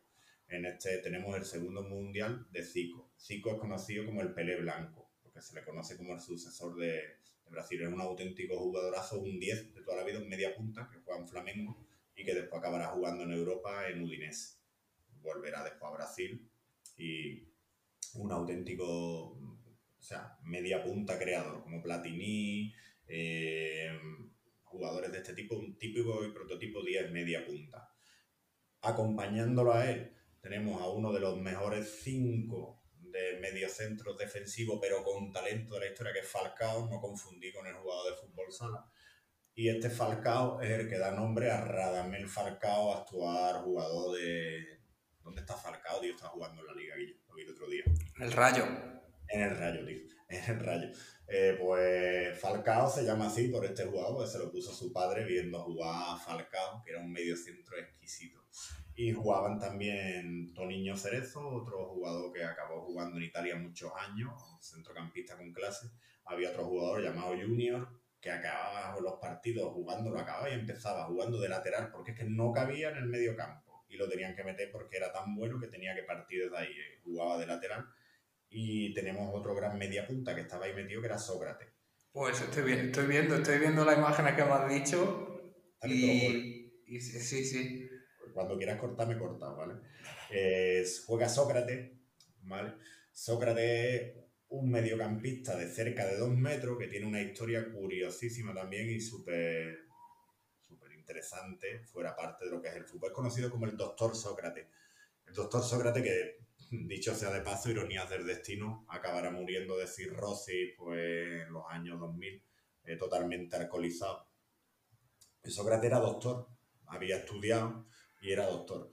Pues Sócrates jugaba en el Corinthians y fundó contra, con, otros jugadores y contra su dirigencia, contra los directivos, pues lo que se llama la democracia corintiana. Por entonces Brasil también, como distintos países de Sudamérica que hemos hablado antes en Argentina 78, estaba pues, gobernado por una dictadura militar y ellos querían imponer en el club pues, lo que es la democracia.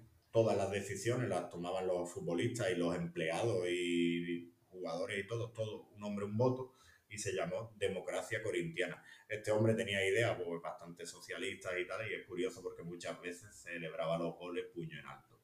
Este un jugador cercano a los dos metros y tenía un pie pues como tú y yo de grande, tenía un 46, un 47 y utilizaba el recurso del tacón mucho. Tiene unos auténticos golazos también para ver por internet y flipar un poco. Para mí, para mi gusto, tiene el mejor gol de la historia de los mundiales, que es un gol que le mete en el Pijuán a la US Espérate, espérate, a ver si te estás marcando otro, otro triplazo como el de Tony Dobla. piensa lo que estás diciendo. Este para mí es uno de los mejores, es el mejor jugador de la, o sea, el mejor gol de la historia de los mundiales. Quien quiera que ponga Sócrates, Pijuán contra Unión Soviética, creo que verlo mirando. El gol es lo siguiente: le llega el balón desde banda, un jugador la deja pasar por, debajo de las piernas, tipo caño, él recoge, recorta y le mete un zambombazo a la escuadra, que todavía está la, la, la, portería del Pihuango Norte, creo que es del Norte, donde se ponen los viris. Mete en esa portería, creo que mete el gol Sócrates. Eh, que más nombrado Dobla al lado de Sócrates, de Zico. Pues Dobla tiene que estar encantado escuchando esto. ¿eh? Y tenemos también al último jugador de esta selección mágica, que era Eder, que era un zurdo, que tiene un golito de vaselina, y este es en el Villamarín. Tiene un golito de vaselina guapísimo de ver también en, aquel mundial. Pues ya, ya, he, visto el gol, ya he visto el gol, Diego, lo estoy viendo. ¿Qué me dices? Un, chute desde fuera del área, ¿no? Ahí va. Eh. a ver, eh, a ver, un es un golazo, pero como que mejor, no sé, tienes de Maradona, de México, ¿no? Ah, bueno, a ver, espérate. Vale, vale. Eh, me he equivocado totalmente. No sé, no sé. Es que lo de Maradona no entra en. Ya llegaremos a México 86. Es que lo de Maradona no entra en, en lo que son lo, lo medible, porque lo de Maradona no es medible. bueno, y, te voy, y luego te voy a decir yo otro gol mejor que ese, en, los mundiales que he preparado yo. Luego te lo digo. Lo, miraremos y al final acabará siendo el peor cada gol de Brasil en ese mundial, de verdad, ponerlo por YouTube y disfrutarlo, porque es que no, prácticamente no hay gol normal. Todos son o de acción individual o de acción colectiva.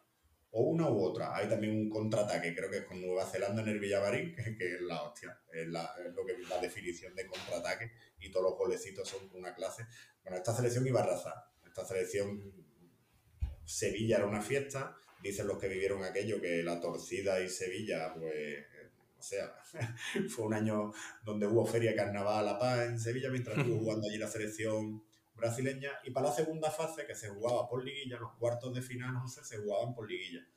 Caen en un grupo que se llama el Grupo de la Muerte, en el que se juntan Argentina, Maradona, Pasarela, en fin, un equipazo también.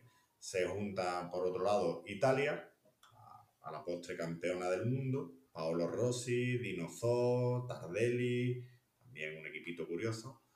Y Brasil, la Brasil de todos estos. Primer partido que juega Brasil, le gana a Argentina, creo que Maradona puede acabar expulsado aquel partido. Y en el segundo partido que tiene que jugar Brasil, le vale un empate, un simple empate con Italia. Y este es uno de los partidos más míticos de la historia, más conocidos de la historia de los mundiales, de los mundiales, digamos, antiguos. Eh, Brasil empieza perdiendo, gol de Paolo Rossi, Brasil empata, marca de nuevo Italia, Brasil vuelve a empatar, Brasil está clasificado, quedan 15 minutos, se está jugando este partido en el estadio de Sarriá, para todos los italianos que nos estén escuchando, se santiguan al escuchar el estadio de Sarriá, el antiguo estadio de España. Pero ¿qué ocurre? Porque Brasil se tira por el 3 a 2. En una acción a balón parado, en un córner, pues balón peinado al primer poste y Paolo Rossi en el segundo palo, pues acaba metiendo el 3 a 2. Aquí me estoy pegando el triple, ¿eh? igual este gol no es el 3 a 2, pero creo recordar que es así. Brasil es eliminada por Italia y el yogo bonito no prácticamente no volverá a aparecer en la historia de los mundiales ni hasta hoy. Quedará algo en México 86, pero aquí acaba esto. Paolo Rossi, que no había metido ningún gol en la primera fase, aquí hace un hat-trick y acaba haciendo la postre, por lo que los italianos dicen, el capo cañonieri de aquel mundial. Italia la acaba ganando la, mundial, la final del mundial a, Alemania en Madrid. Antes de esto, en las semifinales en el Piguán en Sevilla hay una de, las semifinales más míticas de la historia de los mundiales, Alemania y Alemania y, y, y Alemania Occidental y Francia. Francia, que es una selección muy parecida a Brasil, porque jugaba lo mismo, la de Platini, pues lo mismo, lo tenía ganado. En la prórroga se pone ganando 3 a 1 y en la prórroga Alemania acaba empatando, más de 3 a 3. Alemania hace la de Lineker y acaba ganando. Y tenemos una de las jugadas que yo, de chico, más me ha marcado viendo y la hacía la gente jugando pachangas en la calle. El portero de Alemania se llamaba Schumacher, ¿vale? Traducido al español es Zapatero, por cierto, y el mítico apellido del piloto de Fórmula 1. Pues este portero en una salida, Harold Schumacher se llamaba, a Batistón creo que se llama el jugador francés, sale y tal como sale José Luis, coge la pelota y abre la cadera en el salto de portero una vez tiene la pelota. Le impacta en la cabeza, el jugador otro acaba tumbado en el suelo quedando pues semi inconsciente y casi lo mata. Es una de las acciones más criminales de los mundiales. Eh, por otra cosa totalmente contraria a lo que te he dicho de los goles de Brasil, lo pones en YouTube y te quedas flipado con la, con la jugadita que hizo aquí el amigo. El mundial acaba de esta manera y yo ya te digo, fue mi primer mundial que viví, pero a mí me marcó más el mundial en el posteriori, ¿vale? Que en lo que fue el mundial. De hecho, además, media España por entonces se hizo de, de Brasil y mi jugador favorito de chico en mi clase en el colegio, todos decían que eran Zico, Zico de Brasil, Zico. Y jugamos a hacer Zico hasta que ya cada uno cogimos nuestro equipo. Aquí acaba el Mundial de México, 80, perdón, de España 82. Y he dicho México, así que dale.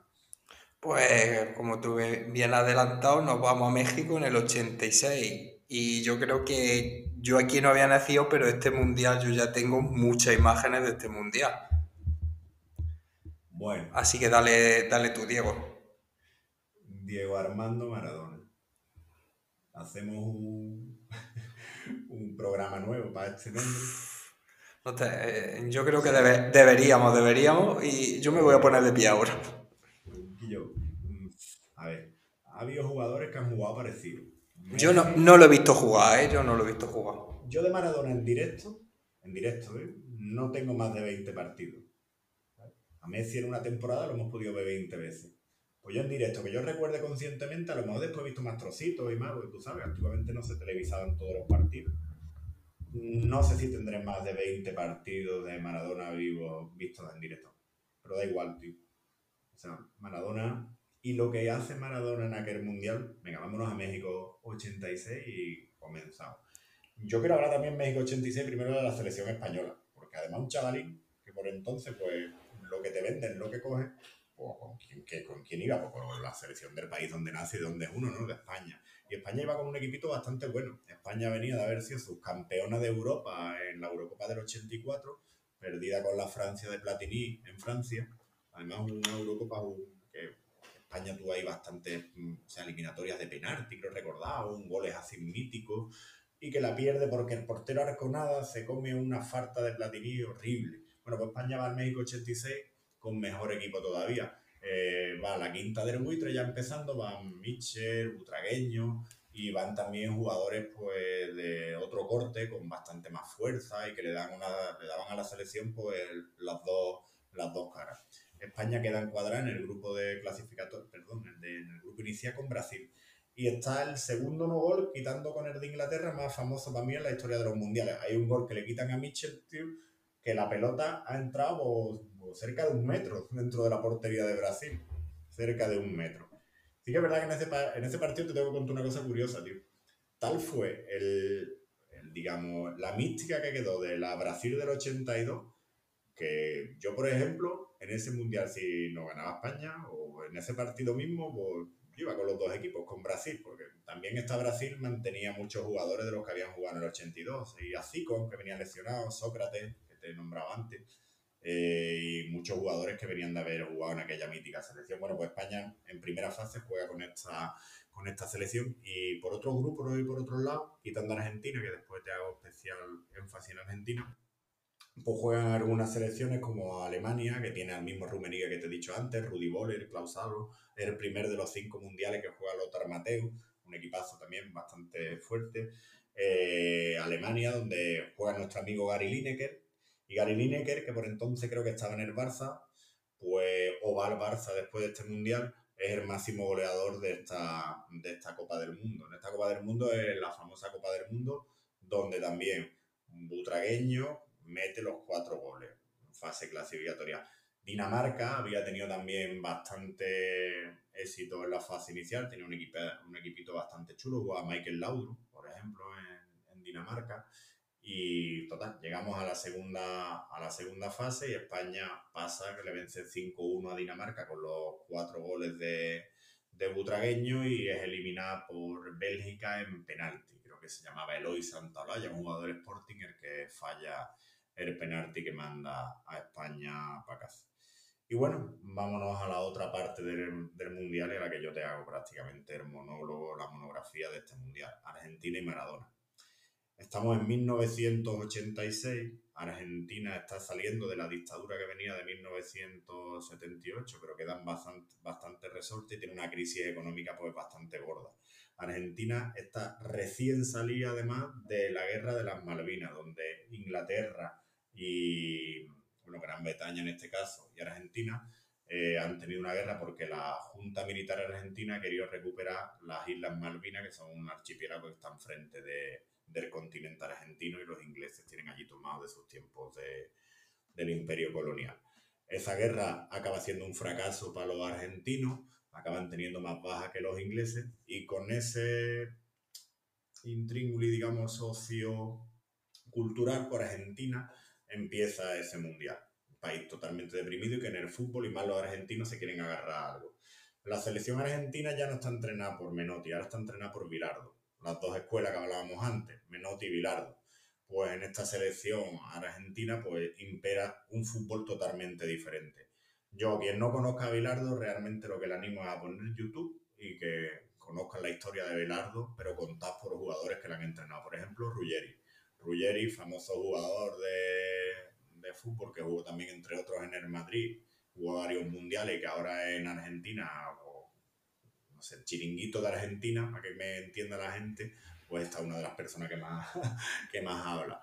Bueno, pues esta Argentina juega un fútbol totalmente diferente. ¿Por qué? Porque Pilardo le da el equipo a Maradona. Y, y Maradona gana el Mundial. Pero no es que gane el Mundial, es que da una exhibición en cada uno de los partidos que juega yo. A nivel individual no he visto cosas igual. Y a nivel individual, a Maradona entonces lo podían parar con cosas que hoy en día no se hacen. Marcajes individuales y azuzarle, y azuzarle, y azuzarle a todas las patadas que quisiera. Maradona tenía que regatear y saltar. ¿En, ¿En, todos los partidos se salía Maradona? ¿Fue, fue un continuo? La fase fue un poquito menos espectacular, pero a partir de fase eliminatoria, yo además recuerdo haber visto de pibe, pues yo tendría nueve años, ocho, nueve, diez años, una cosita por así. Recuerdo haber visto a el partido con, con Inglaterra y, la semifinal con Bélgica. Sí, con Bélgica. Y yo, una pasada, tío. Es una pasada. O sea, no interviene mucho en el fútbol, pero cuando interviene, como dice la narración de Víctor Hugo Molares, del mejor gol de la historia de los mundiales, que es este. Arranca la pelota, el genio mundial. Arranca con la pelota, el genio del fútbol mundial, ¿no? Pues es que empieza, regatea, gambetea, como dicen los argentinos, o le devuelve la pared, o te deja un tío solo y te hace cosas que tú dices, ¡buah! Y todo esto jugando además con una pierna nada más, es zurdo, cerrado, no tanto como Messi, pero prácticamente parecido. Y se sale José. Goles y asistencia. De hecho, cuando pueda, igual que lo de Brasil, te mira o miráis por YouTube, porque yo creo que, de, no sé, si Argentina mete 20 goles en aquel mundial, él participa en 15.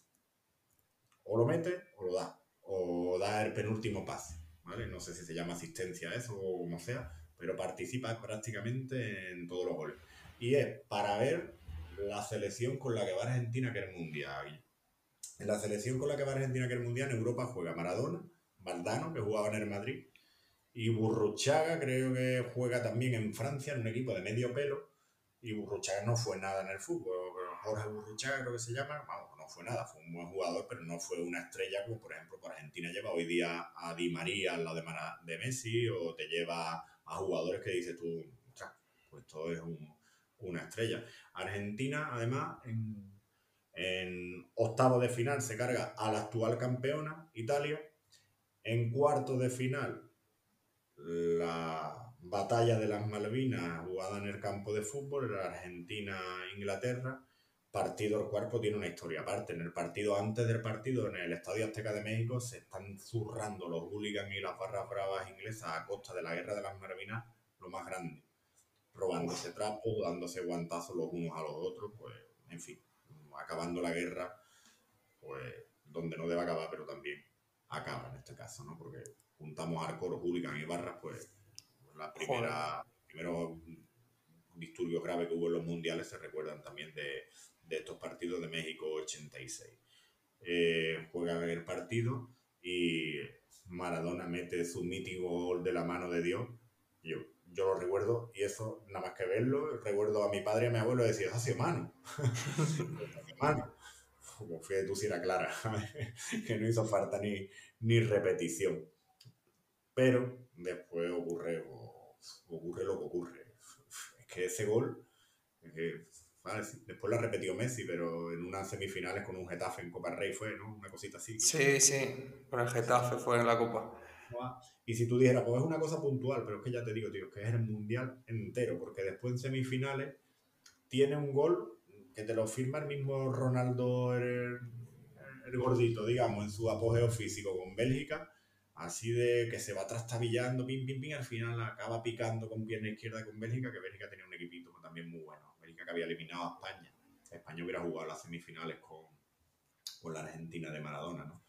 Y en la final pues se enfrentan a Alemania, el partido empieza claramente para Argentina, no sé si se pone 2-0 o 3-0, y el partido acaba 2-1 o 3-2, eh, pero remontando. 3-2, 3-2. 3-2, ¿no? es el único partido donde Maradona creo que no mete desde octavo de final ninguno de los dos goles y creo que le da uno de los goles a Valdano o a Burruchaga, no sé, total. Me suena que el partido se llega a poner 2 a 2 incluso, total. No, o sea, al Maradona acaba ganando 3 a 2 y yo no he vuelto a ver ni una exhibición en los mundiales como aquella de un jugador individualmente, a nivel colectivo sí he visto mundiales y demás. Sí que es verdad que yo los mundiales los he ido seguido, siguiendo cada vez menos. Y a nivel individual yo no, o sea, como Maradona no, no conozco nada, porque me engancha con la épica que viene para el Mundial siguiente. Acabamos México 86, Maradona alza la copa y los argentinos pues han tomado cumplida venganza de la guerra de las Malvinas. Ha ganado la Copa del Mundo para un país y ha ganado la guerra que perdieron los militares cuatro años antes. Esto se lo preguntas a un argentino y te lo dice tal cual. Lo que yo te estoy diciendo no es que yo me lo haya inventado ni es un análisis mío, sino que he escuchado a, muchos argentinos en reportajes o he hablado incluso con algún argentino. Y nada, aquí acaba México 86. Pues nos vamos para Italia 90. Venga, Italia 90, este es el mundial del que yo me he tragado más partidos de fútbol junto con el del 94. El 94 más todavía, porque los televisaron ya todos, todos, y de este los televisaban casi todos en la primera o en la segunda. Ya me acuerdo de escuchar mucho a José Ángel de la Casa y para que a ti te venga un recordito así guay, este, en este mundial debuta como comentarista Michael Robinson. Michael Robinson hace los partidos de la selección inglesa de, en el Mundial de Italia 90. En el Mundial de Italia 90 España va prácticamente con la quinta del buitre y se pega un hostiazo gordo en octavos de final con Yugoslavia. Al Mundial de Italia 90 llegamos con Alemania iniciando el proceso de absorción de la Alemania occidental capitalista, de la Alemania socialista en 1990 y se le conoce como el Mundial de Reunificación. En este Mundial volvemos a la alternancia, volvemos a Europa y prácticamente todas las selecciones que tienen que participar participan, pero Francia no participa porque cae en fase clasificatoria. Una Francia donde te sonarán, estamos jugando Cantona, Papén, algunos de ellos fase clasificatoria. Veníamos de la Eurocopa del 88, donde Holanda, Van Basten, Gulli, Rijkaard, Koeman habían eh, ganado jugando también de una manera muy chula. Estos jugadores estaban arrasando con el Milán. Y por otra parte, pues estaba Maradona en Argentina. Brasil llega a 1990 por hablar de los favoritos con un cambio total de filosofía. En el 86, jugando algo parecido al 82, no han ganado nada y se presenta con un seleccionador que era muy defensivo, creo que se llamaba Lazaronia, y me estoy jugando el triple. Y de pronto aparece Brasil jugando con tres centrales, José Luis. Hemos pasado de jugar con cinco jugadores ofensivos en medio campo y todos para arriba a jugar con tres centrales. Eh, Brasil en fase de grupo, Argentina y todas las selecciones así más importantes consiguen clasificar es el mundial donde Mitchell, la prensa le está dando bastante guerra y acaba haciendo sus actriz con Corea y acaba soltando en un golazo que mete, por cierto, su me lo merezco a las cámaras de televisión española que lo grabaron perfecto. Y en fase de, de eliminatoria le toca en octavo de final contra Yugoslavia. Yugoslavia, un país que a día de hoy no existe, faltaba un año poco para que se iniciara la guerra de los Balcanes, de la desintegración de Yugoslavia, Yugoslavia tenía un auténtico equipazo de baloncesto y un auténtico equipazo de fútbol. Jugaban Prosinecki, Savicevic, Stojkovic, muchos habían sido campeones con el Estrella Roja de la Copa de Europa en el año... No, lo fueron al año posterior, en el año 91, pero tenían un auténtico equipazo y el Estrella Roja estaba haciendo pues muchas buenas participaciones en, la Copa de Europa. ya te digo, un auténtico equipazo. Bueno, pues esta selección yugoslava acaba eliminando a España. Y yo me quiero centrar también en Maradona otra vez en Argentina. Por Argentina se vuelve a presentar con una selección así regularcilla. Maradona recuerdo a él y a Canilla. Canilla un jugador delgadito, así muy, finito, además con la misma mala vida que Maradona. Y que era un delantero que no metía muchos goles, pero era muy, muy, muy, muy rápido. Y Maradona empieza este mundial. Maradona es una persona totalmente ya comida por su personaje o deidad, porque Maradona realmente cuando dicen eh, lo del dios del fútbol, pues es que la, gente lo trataba tal cual. no podía llevar una vida de, persona normal. Y Maradona pues estaba totalmente ya consumido por la cocaína y por el exceso de, vida que llevaba a nivel psíquico, emocional. Maradona ha conquistado Italia con el Nápoles, ha conquistado ha conseguido que el sur de Italia venza al norte y Maradona es Dios en Italia, en Nápoles, en el sur, y en el norte es odiado en el partido de inicio del Mundial pitan los italianos en el San Siro, en el Giuseppe Meazza, pitan el himno de Argentina y pitan a Maradona. Maradona las imágenes lo ve y se está comiendo, vamos, los, demonios lo están comiendo por dentro. Y Maradona empieza jugando al Mundial lesionado. Maradona ahí imágenes donde el tobillo no le cabe en la bota. Juega con infiltraciones, las botas a veces no se las puede atar y es un auténtico milagro lo que Maradona acaba haciendo en ese mundial. Es un Maradona que no tiene nada que ver futbolísticamente con el del 86, pero que es decisivo. Un pase suyo, acaba dejando a Canilla solo y eliminan a, a Brasil en, en octavo de final. En cuarto eliminan a Yugoslavia por penalti y le paran el penalti después de hacer una... Maradona le dice al portero de Yugoslavia, José, te lo voy a tirar. ¿Qué pasa cuando tú haces eso, tío? El karma, ¿no? Pues el portero de Italia, de italiano de Yugoslavia, le, le para el penalti, pero después voy Coechea, un portero suplente. Argentina iba con el portero de Betis a Armundia Pumpido, Neri Alberto Pumpido, que selecciona en el primer partido y acaba saliendo este hombre a jugar todos los partidos, Sergio Goicoechea y héroe. Acaba en las tandas de penalti, acaba siendo decisivo tanto en esta como en otras. Eliminan a Italia en Nápoles, en Nápoles, en semifinales. En Nápoles, San, eh, San Paolo en contra de Italia. Dos años después, Maradona se va de Nápoles. A aquello no le gusta ni un pelo y eliminan a, a, Italia. En Italia jugaba uno de mis jugadores fetiche, que yo le vi un golazo en fase clasificatoria contra Austria, Roberto Baggio. Yo uno de los jugadores que le he visto la pelotita más pegar pie que he visto que he visto casi nunca, tío. Y ahí jugaba él y fue de las primeras veces que yo, hostia, este quién es, ¿no? Baggio era el de, el, de, la coletita, ¿no? El codino de oro, que le decían, que en el Mundial del 94, que hablamos ahora después, le mete los dos goles a España en cuartos de final. Eso es una pasada ponértelo por YouTube también, tío. Te lo pone una auténtica chulada porque no mete gol, le mete golazo. Y empuja la red, no chuta. Es de los que chuta para lo largo, suavito con el interior del pie. En la final se enfrentan a Alemania occidental todavía, que dentro de unos meses ya será la Alemania actual, contra Argentina. Eh, este mundial, pues los argentinos lo han vivido de una manera épica, no lo siguiente, porque vienen con el subidón del mundial anterior y creen que en Argentina creen que se van a comer a los alemanes. Dentro de la selección saben que Maradona ya no puede más, Canigia creo que está eh, sancionado porque lo expulsan en el partido contra Italia en las semifinales y pues un equipo de circunstancias. Yo por entonces que ya conocía un poquito a los futbolistas y demás que jugaban por aquí, por España, por Europa, por Argentina, juega con otro equipito de medio pelo en Alemania un auténtico equipazo. Lothar Matau, que había ganado el Scudetto el calcio en aquellos años con el Inter de Milán, eh, Andreas Bremen, eh, Rudy Boller y Jürgen Klinsmann los delanteros, eh, Andy Moller, un, auténtico equipazo tenía Alemania.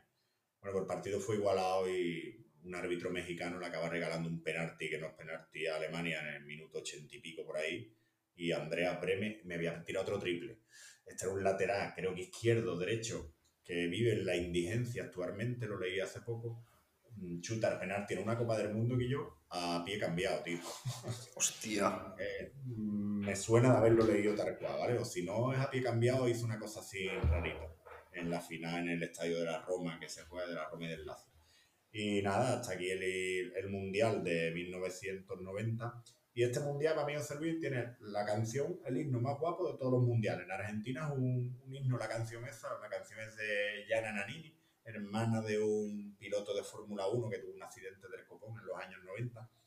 Y a mí esa canción me gustó mucho, porque la ponían mucho, pero entonces estaba muy chulilla, se llamaba Un Estate Italiano me, la, me, la, voy a apuntar para escucharla, no me eh, suena. Es popi, pero tío, me suena mucho eso. Y en Argentina, que es un auténtico himno esa canción, ¿sabes? Pues la ponían en todos los, los partidos y demás. A mí me hablan de Waka Waka y cosas de estas y digo, que yo qué me dice? Vale, conozco Waka Waka por lo, por el que lo conozco. vale, pues lo hemos tenido que bailar hasta en los colegios y demás por aquellos tiempos con los niños en nuestro trabajo, ¿no? Pero es que no sé ni cuáles son las canciones de los mundiales y de aquellas me, me acuerdo. Aquí finaliza el, Mundial de Italia 90, tío. Que ya te digo, me cogió de empezando la adolescencia, la pubertad y pues, me gustaba el fútbol bastante y me enganchó mucho este mundial a que me gustara más el fútbol todavía. Y nos vamos al siguiente. Nos vamos al 94 y nos vamos a Estados Unidos. Venga, pues acabamos de salir por primera vez desde 1930 de Sudamérica y de Europa acabamos de subir continente hacia arriba. Estados Unidos. No le llaman al fútbol ni fútbol, tío, soccer. Soccer. Era el mundial de soccer. Los estadios eran grandísimos, eran una pasada, pero tú veías los estadios y eran estadios de fútbol americano, tío. No tenían alma, no, no, no tolían a fútbol. Igual que los estadios después ya de mundiales parecidos, en mundiales, perdón, posteriores. El de Francia a lo mejor no, pero de los mundiales dije, yo, parecen teatros ya los estadios. Aquí fue la primera vez donde me olía menos a fútbol y demás. Si te digo la verdad que este mundial, pues me pilla adolescente, este mundial me tragué yo, no sé, la de partidos que me tragué, los ponían por la noche madrugada y si no se salía, se veía el partido. Hubiera que ir al instituto al día siguiente a la hora que fuera o, o ya estábamos en vacaciones o, y demás. Estados Unidos 1994, Francia se vuelve a quedar fuera con un auténtico equipazo, la deja fuera por la Bulgaria de Stoikov, Penner y demás, remontándole un partido con un gol, creo que se llamaba el Deportivo, tío. Eh, Milko Stadinov, ¿vale? Se llamaba el colega, que le metió el 2 Y total, no juega Francia este mundial, siendo una de las favoritas que iba a ser para este mundial.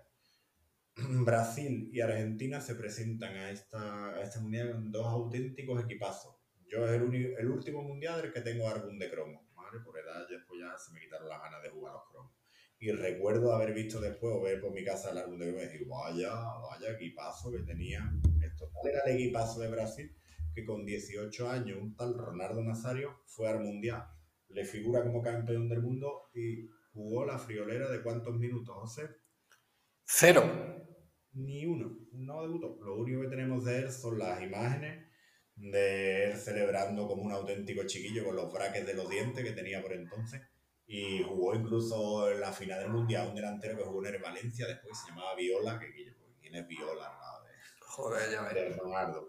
En Brasil jugaba el hermano pequeño de Sócrates, que se llamaba Ray, vamos, se llama Ray este hombre, Ray jugó en el Paris Saint Germain, eliminó a Madrid unos cuantos años, el Barcelona ganó una intercontinental con el Sao Paulo. Y después para arriba tenían a Romario y Bebeto. Sí, no, esto ya te suena, ¿verdad? Sí, sí, claro. Pues fíjate, los dos que tenían arriba, no sé cuántos goles me dieron cada uno, pero una barbaridad de goles. Y además tenían cemento en el centro del campo. Jugaba Maciño, el padre de los Arcántara, jugaba también Mauro Silva, que estaba en el Deportivo de La Coruña, jugaba jugadores que en el centro del campo dices tú, cualquiera pasa por ahí. Desgraciadamente en Brasil eso después ha sido costumbre y vaya coñazo ver centro de campo de las selecciones brasileñas después de ahí para adelante, ¿no? Pero bueno, ese era el equipazo que tenía. Y el equipo para mí, y para mi gusto, era el equipo de Argentina. Maradona llevaba dos años sancionado por, porque en un, en un antidoping quisieron ir a por él, porque Maradona tenía una guerra con la FIFA, con Avalanche, que era el presidente brasileño de la FIFA, y yo, pues, por cocaína, ni por nada, ¿quién caía en un contra antidoping de fútbol? Vamos, que no, que no se conocen la gente que, lo, que han caído. Bueno, pues Maradona lo cogieron en Nápoles y lo sancionaron. Y después de ahí de Nápoles fue cuando vino a Sevilla. Estaba medio retirado, pero para el Mundial del 94, pues el hombre quiso jugar. Hizo una preparación física especial, que también hay imágenes por ahí. Y se presenta Maradona a jugar Mundial, pero se presenta Maradona a jugar Mundial con eh, Redondo, que yo es uno de los mejores mediocentros que he visto nunca. Hostia, sí, sí, sí, lo, lo comparto. ¿eh? Escúchame esto, ¿eh? Redondo, Simeone, es que esta selección tenía de todo, tío. Redondo, Simeone, arriba tenía Batistuta, jugaba Canilla también, el que te he nombrado antes, además que es súper en forma para el Mundial. Y, en fin, Chamos, Sensini, Balbo, un montonazo de jugadores el entrenador era. El entrenador, no te digo ahora quién era porque lo. ¿Era Bielsa o todavía no? No, no, no, que va. Era no, no. Hombre de a Bielsa, de uno así grandote, fortote, moreno. no me acuerdo de, del nombre de, del hombre este. Bueno, pues se presentan con este equipazo, empiezan metiéndole un 4-0 a Grecia con un golazo de Maradona haciendo paredes con redondo en el borde del área que le mete un zurdazo a la cuadra del copón también y Brasil y Argentina pues, empiezan muy fuertes el Mundial. ¿Qué ocurre? Pues ocurre que este en el Mundial es que para mi gusto la selección argentina, o sea, la Federación Argentina, para mi gusto, no por lo que he escuchado, eh, venden a Maradona. ¿vale? Venden a Maradona a la FIFA y jugando un partido, acaba el partido, una chavala entra en tiro de cámara, agarra a Maradona, se lo lleva delante de las cámaras para el antidoping. Bueno, pues ya está. Maradona se va. Yo recuerdo que ese partido. ¿Qué ocurre? pues 3-4 días positivo por cocaína y expulsado del Mundial. Argentina anímicamente no se recupera de eso y la elimina Rumanía, que estaba haciendo un buen torneo con Hagier, que jugó en el Madrid y en el Barcelona. Obviamente unos, unos golazos curiosos. Eh, Argentina elimina. Rumanía, que viene de haberse cargado en su grupo a otra de las que había sido favoritas al Mundial, que es la Colombia de Faustino Asprilla, Rama y demás, que en clasificatoria le habían clavado un 0-5 a Colombia. Bueno, aquí es una de las historias más tristes y más curiosas del Mundial. Alemania, perdón, Colombia pierde el primer partido con un autogol de un defensa colombiano, creo que se llamaba Escobar el hombre. Bueno, pues este hombre cuando llega a Colombia lo ajustician, lo acaban asesinando. Eh, unos dicen que porque fue un ajuste de cuenta, otros porque directamente se quisieron tomar venganza de lo que ellos creían que había hecho malamente. Bueno, el hombre lo único que hizo pues mete un gol sin querer en su portería y acaba siendo asesinado. Van pasando las fases clasificatorias, España se presenta a entrenar por Clemente con un equipo que yo me voy a ahorrar decirte los que iban, porque tío. No, no. A ver, Clemente por entonces decía que no había futbolistas en España. Bueno, vale, si no quieres llevarlo de la quinta, del buitre, del Madrid y demás, pues venga, vale. Tú sabes, tampoco soy muy pro, ¿no? De, de Madrid, no, Pero es que llevo 8 o 9 centrales, 11. Y es que el mejor delantero que llevaba de titular era Julio Salinas, que sí que meterá muchos goles, que no, sería malo el hombre, pero era un, troncote curioso.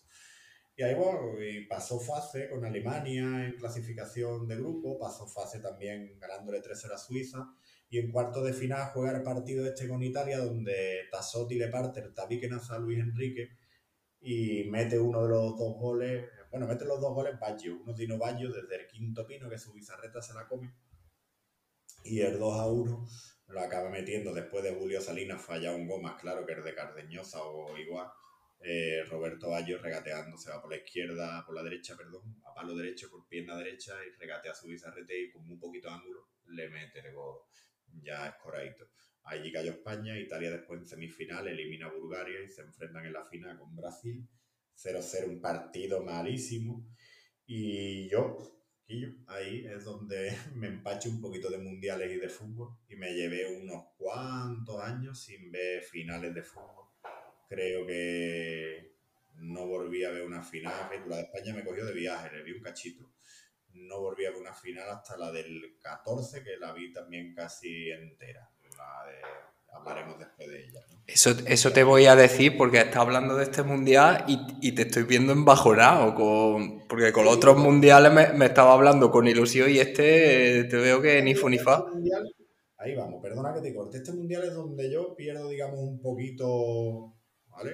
Donde pierdo un poquito de... Me, el fútbol me sigue encantando, tanto como otros deportes que me gustan tanto, pero ya me, me pasa mal lo que es el fútbol de club, lo que tú dijiste al principio, digo, porque los mundiales yo ya por esta época ya tengo cierta, cierto conocimiento de cómo va el mundo, un poquillo más o menos, un poco porque no somos nadie, ¿no? Pero, pero yo voy viendo ya que esto funciona mucho por marketing, por nacionalismo, eh, te lo venden como si fueran guerras entre países, después te das cuenta de lo que hay detrás, son las grandes multinacionales haciendo publicidad y vendiendo dinero.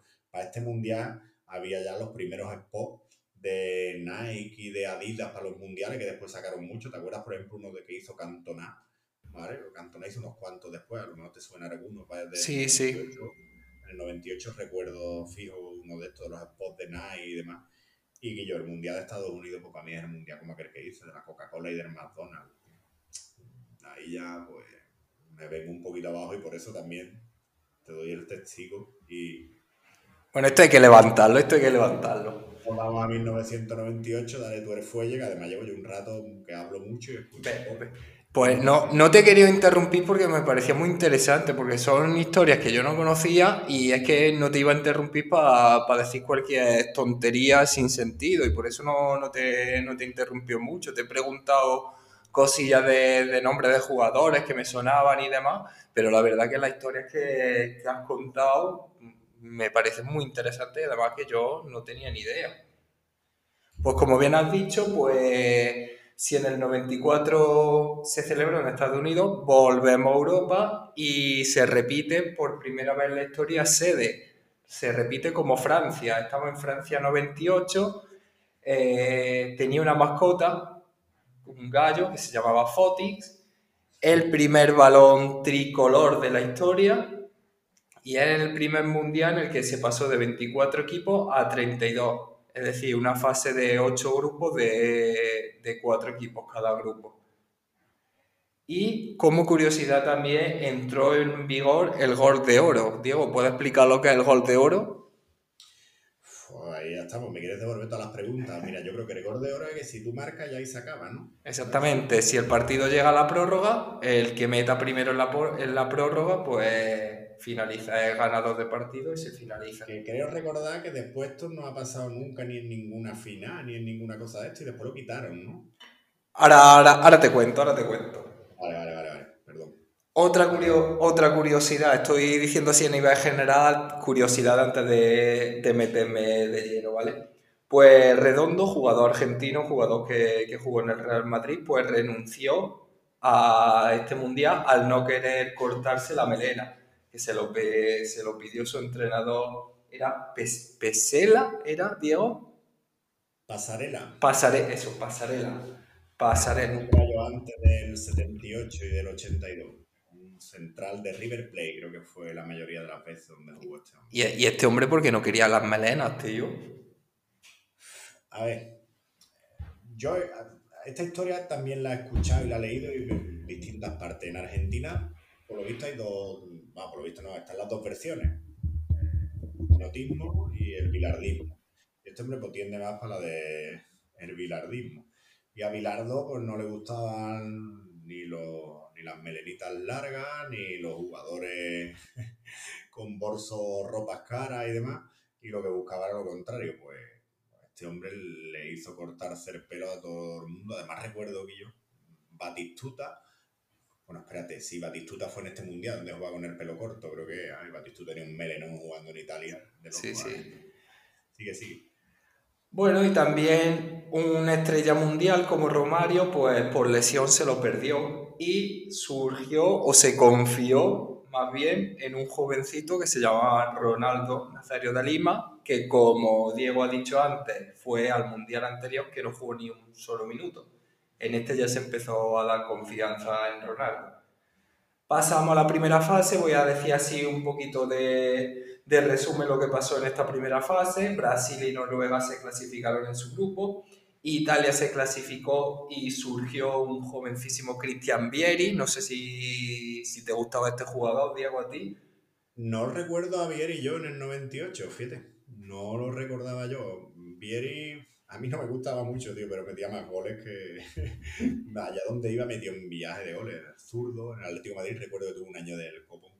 Pero era así tanquecillo, era tanquecillo. Pues fíjate tú, no. Sí, pues muy joven, muy joven estuvo en este mundial. Después también se clasificó Francia. Y aquí España, pues no pasó de la fase de grupo. Tropezó con Nigeria 2 a 3. eh, empató con Paraguay 0 a 0. Y a Bulgaria se le ganó 6 a 1, pero con diferencia de goles, pues se clasificaron Nigeria y Paraguay en este grupo. España quedó fuera, fuera la primera de cambio.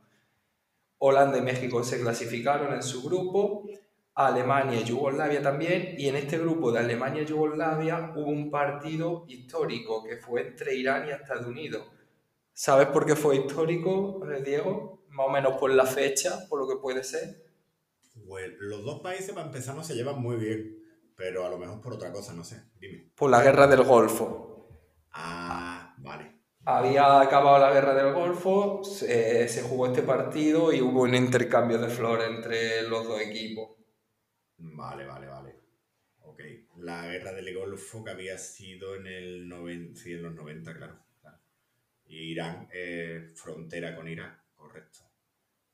Luego también se clasificó Rumanía e Inglaterra y por último Argentina y Croacia. Pasamos a los octavos de final, ya se jugaban octavos de final, que Croacia le ganó a Rumanía, Francia le ganó a Paraguay y Blanc, Laurent Blanc, marcó el primer gol de el primer gol de oro de la historia. Tú decías, Diego, que no se había marcado, sí se, se había marcado. Había. Había, había. Pues fue Blanc el que lo, lo marcó. Después Italia le ganó a Noruega, Brasil le ganó a Chile, Argentina le ganó a Inglaterra, Dinamarca a Nigeria y Alemania le ganó a México. Pasamos a los cuartos de final, donde Argentina se enfrentó con, con Holanda. El partido iba 1-1, perdón, y no sé si te acordarás de este gol de Bergkamp, que deshizo el empate que pinchó la pelota, recortó y, le pegó. Te recomiendo que lo veas porque un golazo, Diego. El gol de Berkan que le metió a Argentina. Creo recordar, o sea, visualmente me puede sonar algo. Creo que en el campo del Marsella, además, puede ser, tío. Puede ser. Bueno, Berkan nada más que sabía marcar golazo, ¿eh? Sí, sí. Que nada más que sabe dos cosas. No se montaba avión y él no marcaba gol.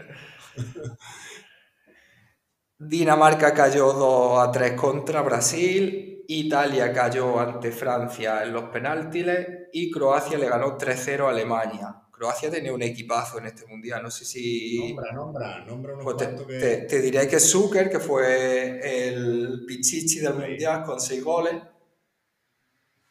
Y pasamos a semifinales, donde fue un partido muy curioso, por lo que dicen, yo no me acuerdo, la verdad, pero eh, Francia-Croacia fue un partidazo, donde empezó ganando Croacia 0-1 y dos goles del lateral Turán, metió dos goles, yo creo que los únicos goles que había metido hasta la fecha, dieron la vuelta al partido, hizo que Francia se clasificara. Eh, eh, José, dime. Tal como lo dices, creo que, tío, recuerdo haber escuchado, leído que Lilian Turán, por cierto, creo que el hijo va a ir al mundial ahora, o si no va ahí, ha estado ahí a punto de ir al Mundial, en Alemania.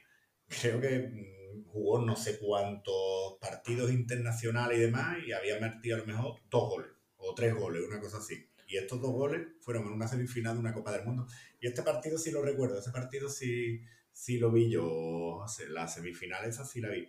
Y además recuerdo que hizo una celebración así, como poniendo una posturita. sí, sí. Además que fueron, fueron buenos goles, ¿eh? No fueron yo lo, he estado viendo y fueron dos buenos goles. Y en la otra semifinal que enfrentaban a Holanda y Brasil, pues quedaron 1 a 1, pero Brasil se clasificó en los penaltis. El tercer puesto fue para Croacia y llegamos a la final. Francia contra Brasil, un Ronaldo que se, que se salió en ese mundial, pero curiosamente en la tarde, en la tarde de la final empezó a, empezó a convulsiones y fue duda hasta el último momento. Hasta el último momento. ¿Tú te acuerdas de esto, Diego? Mira, por entonces no salió mucho. yo por entonces ya escuchaba los programas radiofónicos de por las noches y demás y no salió mucho. A raíz del partido sí salió, sí salió todo esto y después es una cosa que no se ha llegado a esclarecer, a esclarecer nunca. Yo un partido que no vi, la final esta no, no la vi, y sí recuerdo, por ejemplo, de que Ronaldo había jugado pues, a un nivel brutal, todo el mundial, pero a un nivel brutal. Y la final, dicen las crónicas y demás, porque pues, no, no la olió. Sí que es verdad que la selección de Francia pues, era una selección de estas de cemento armado también, que no dejaba y que la de Brasil tampoco era una cosa de jugar mucho al fútbol. Y después pues, se habló y, hombre, al hombre se le ve mucha mala cara en los vídeos. Sí, sí, ese Ronaldo era la hostia, tío. Ese Ronaldo todavía no se había partido la rodilla la segunda ni la tercera vez. Porque creo que se la parte. Creo que este hombre se ha partido la rodilla cuatro veces. Además del, ligamento gordo toda. Nada más que llega a Europa con el PSV se la parte. Y cuando ya estaba jugando de loco en, en Holanda, después cuando sale del Barcelona recién salió, se la parte una primera vez en el Inter, después se la parte una segunda y la tercera lo deja ya como vino al Madrid. Y esto, yo había jugado un mundial, unos goles además, una superioridad brutal. Y se habló mucho esto de que Nike, vamos, cuéntalo tú. No sé, igual si lo vas a contar lo de Nike, ¿no? No, no, no. Cuenta, cuenta. Se rumorea, se rumorea que Nike, ¿vale? Que no estaba para jugar y que, claro, que el seleccionador brasileño dice, bueno, pues si no está para jugar, ponga otro, ¿no? Y que hubo presiones para que jugara la final del Mundial y tal por, por patrocinadores, pues en este caso de la brasileña era, era Nike. Y yo no, recuerdo la final. Y de, las semifinales o de esto de un de oro, de penalti, de esto que has dicho, tengo una imagen muy curiosa de Francia, tío. Tengo, recuerdo visualmente Laurent Blanc dándole en los penaltis besitos en la cara portero francés, este cara, porque no me sale el nombre, tío. Y, recuerdo eso visualmente. Sigue, sigue contando cosillas, pero la verdad que ahora me están refrescando algunas cositas que no que tenéis olvidadas ahí. Bueno, pues la final, como he dicho, pues salió Brasil mermado, no sé si fue por lo de Ronaldo y demás, que Francia pues, pues se impuso 3-0 con dos goles de Zidane de cabeza a dos corners y ya cuando acababa el partido pues sentenció Petit. La verdad que, que Francia no, no le dejó oportunidad ninguna para que Brasil ganara este partido, no hubo final. Y yo me, yo me acuerdo de, perdona que te interrumpa, pero me acuerdo de, este fue mi primer mundial que yo, yo recuerdo, yo había nacido en el 91, del 94 no me acuerdo de nada, pero sí me acuerdo del 98 que Marca, y mi padre lo coleccionó, eh, regaló como un archivador pequeñito y con muchas fichas de, bueno, con fichas de cada una de las selecciones. Y yo me aprendí todas las selecciones, vi la de Bélgica, la de Yugoslavia, me acuerdo que me encantaba la equipación de Bélgica. Y yo e, no sé si tú viste ese archivador pequeño, pero yo me acuerdo perfectamente que, lo, que lo tuve hasta hace poco. Ese archivador me suena de vérselo a la gente, ¿vale? Yo ya no estaba en edad de cromito, ya coleccionaba, coleccionaba otras cosas, ¿no? Por aquello entonces empezaba uno a salir por la noche. Y sí recuerdo yo que mi primo pequeño tenía el álbum de cromo de aquel mundial y los archivadores estos. Y yo también me acuerdo todavía de decir, coño, ya no lo colecciona, pero miraba el álbum y decía, ah, niño, trae para que yo vea esto. Y me ponía con él a mirarlo y era archivado. Eso se lo vi a, pues, coño, pues creo que un amigo de, de mi primo este que te estoy que te estoy hablando. Las, las equipaciones en aquel mundial eran muy chulas, tío eran muy, muy, muy, muy chulas. La de Bélgica ahora mismo no me suena, pero por ejemplo las de las propias Nike y Adidas pues eran bastante, bastante chulas. ¿Vale? Dale, dale, te sigo Yo recuerdo la de Bélgica porque me llamó mucho la atención cómo era la, el color de camiseta. Creo que era Bélgica, porque creo que sí, porque me, me llamó mucho la atención y era un color así ocre, color vino, así, y la verdad que, me gustaba esa, esa, equipación muchísimo. Y de ese mundial, bueno, pues como bien hemos estado repasando y bien hemos estado diciendo anteriormente, ¿qué pasa con los demás continentes que no son ni, ni América ni Europa? Pues llegamos al 2002 y llegamos al Mundial de Corea y Japón el primer mundial organizado en Asia y además el primer mundial organizado por dos países diferentes. Se jugó con un balón que se llamaba Ferranova. Había tres mascotas que eran feísimas. No tengo sus nombres, pero si tenéis ocasión, pues buscarlas porque eran unas mascotas muy feas. Eh, a mí me recuerdan al del videojuego Sony, pero de colorines, feísima, horrenda. En este mundial se mantenía la, regla del, del gol de oro, y un mundial que estuvo marcado mucho por las polémicas arbitrales. Muchas polémicas arbitrales, ahora voy a, contar porque nosotros no acordaremos la que sufrimos los españoles ante Corea del Sur, pero es que antes hubo otra que también eh, era para cabrearse.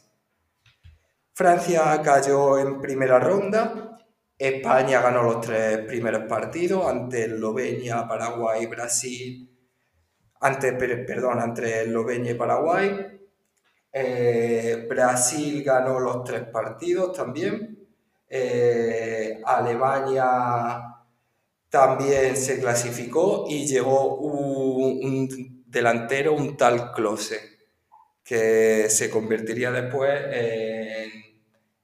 en, en, uno de los mayores artífices de los goles del Mundial. Creo que después lo superó Ronaldo, sí, lo superó Ronaldo, pero hasta la fecha, hasta la fecha Klose se convirtió en, bueno, debutó en este mundial y se convirtió en el máximo goleador de los mundiales.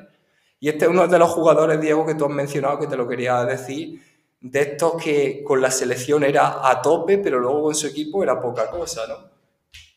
Te iba, a preguntar, no sé, pues yo, por ejemplo, a este futbolista no le he visto mucho partido lo poco que le he visto han sido mundiales.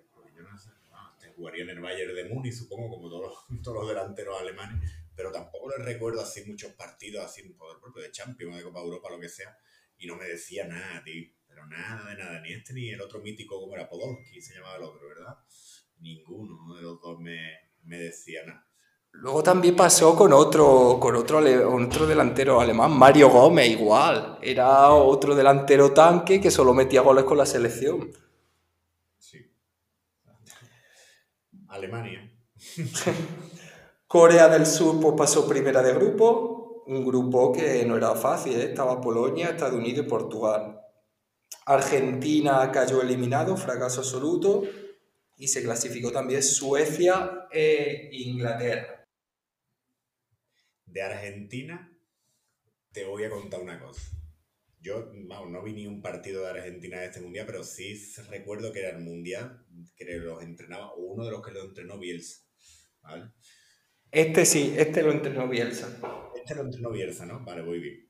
Y en este mundial pues, al hombre se le metió en la cabeza que no podían jugar juntos.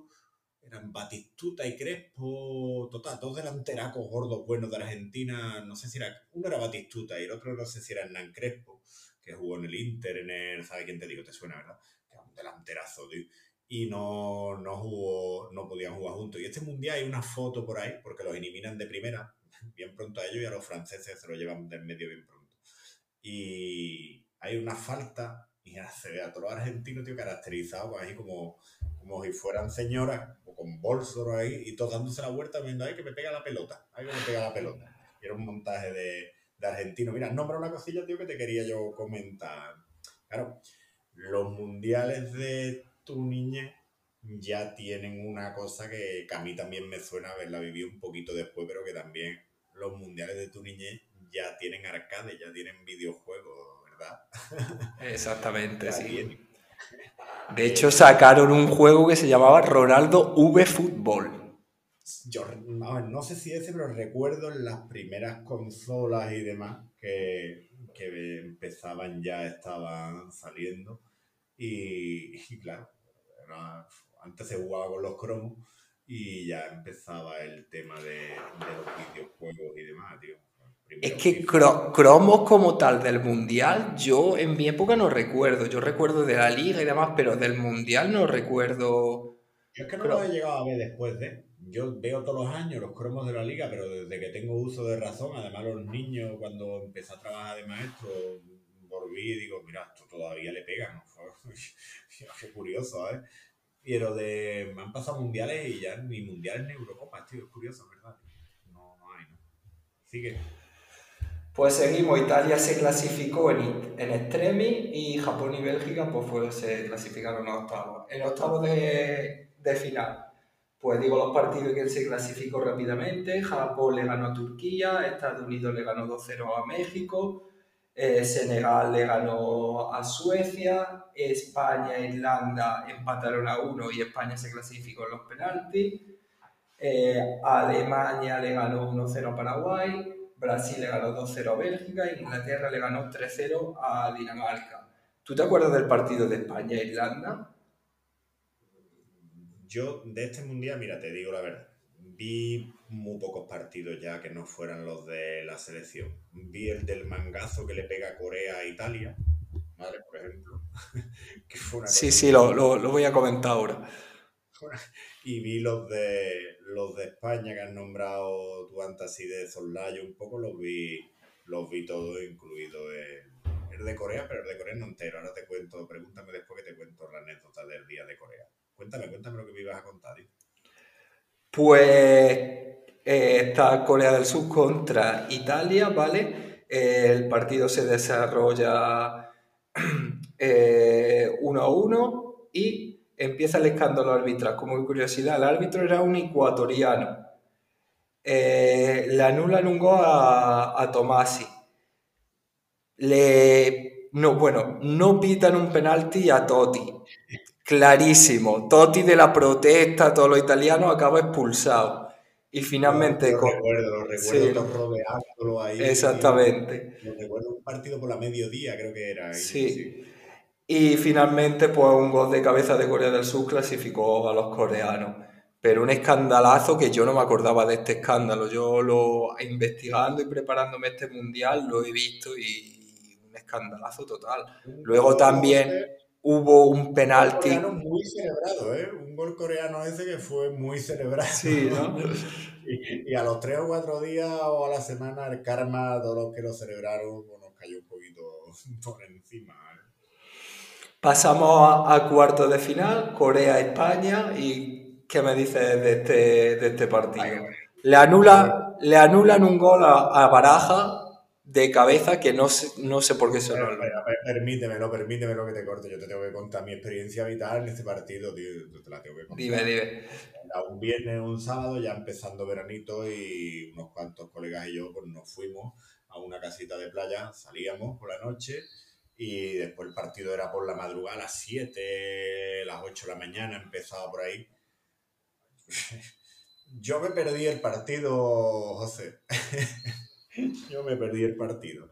Yo empecé el partido en la prórroga, tío. Empecé el partido en la prórroga. Escuché a mis amigos, ¡Oh, oh, oh, los goles, pues tú sabes, viendo, pero yo no estaba la cosa. No estaba la cosa. Y cuando me levanté vivo, la, la prórroga que estaba allí, y no vea la que estaba allí montada, me dieron lo que había ocurrido, los goles, no goles, en fin, lo que tú vas a contar ahora. Así que dale caña, porque si me levanto media hora después, me ahorro lo que vas a contar. La verdad que por el partido, la primera parte fue sosísima, 0 a 0. Eh, anularon este gol a Baraja. Luego también anularon un gol a Joaquín, el gol este típico que no sale el... a Joaquín, no, a Joaquín no, Joaquín era el que centró y el que remató creo que era Moriente, ¿verdad? Joaquín Central. Exactamente. El de cabeza por Raúl Moriente, así que apunta por Moriente. Sí, creo que era Moriente, pero vamos, yo me acuerdo de la imagen del juez de línea muy seguro señalándola la fuera y asentando con la cabeza.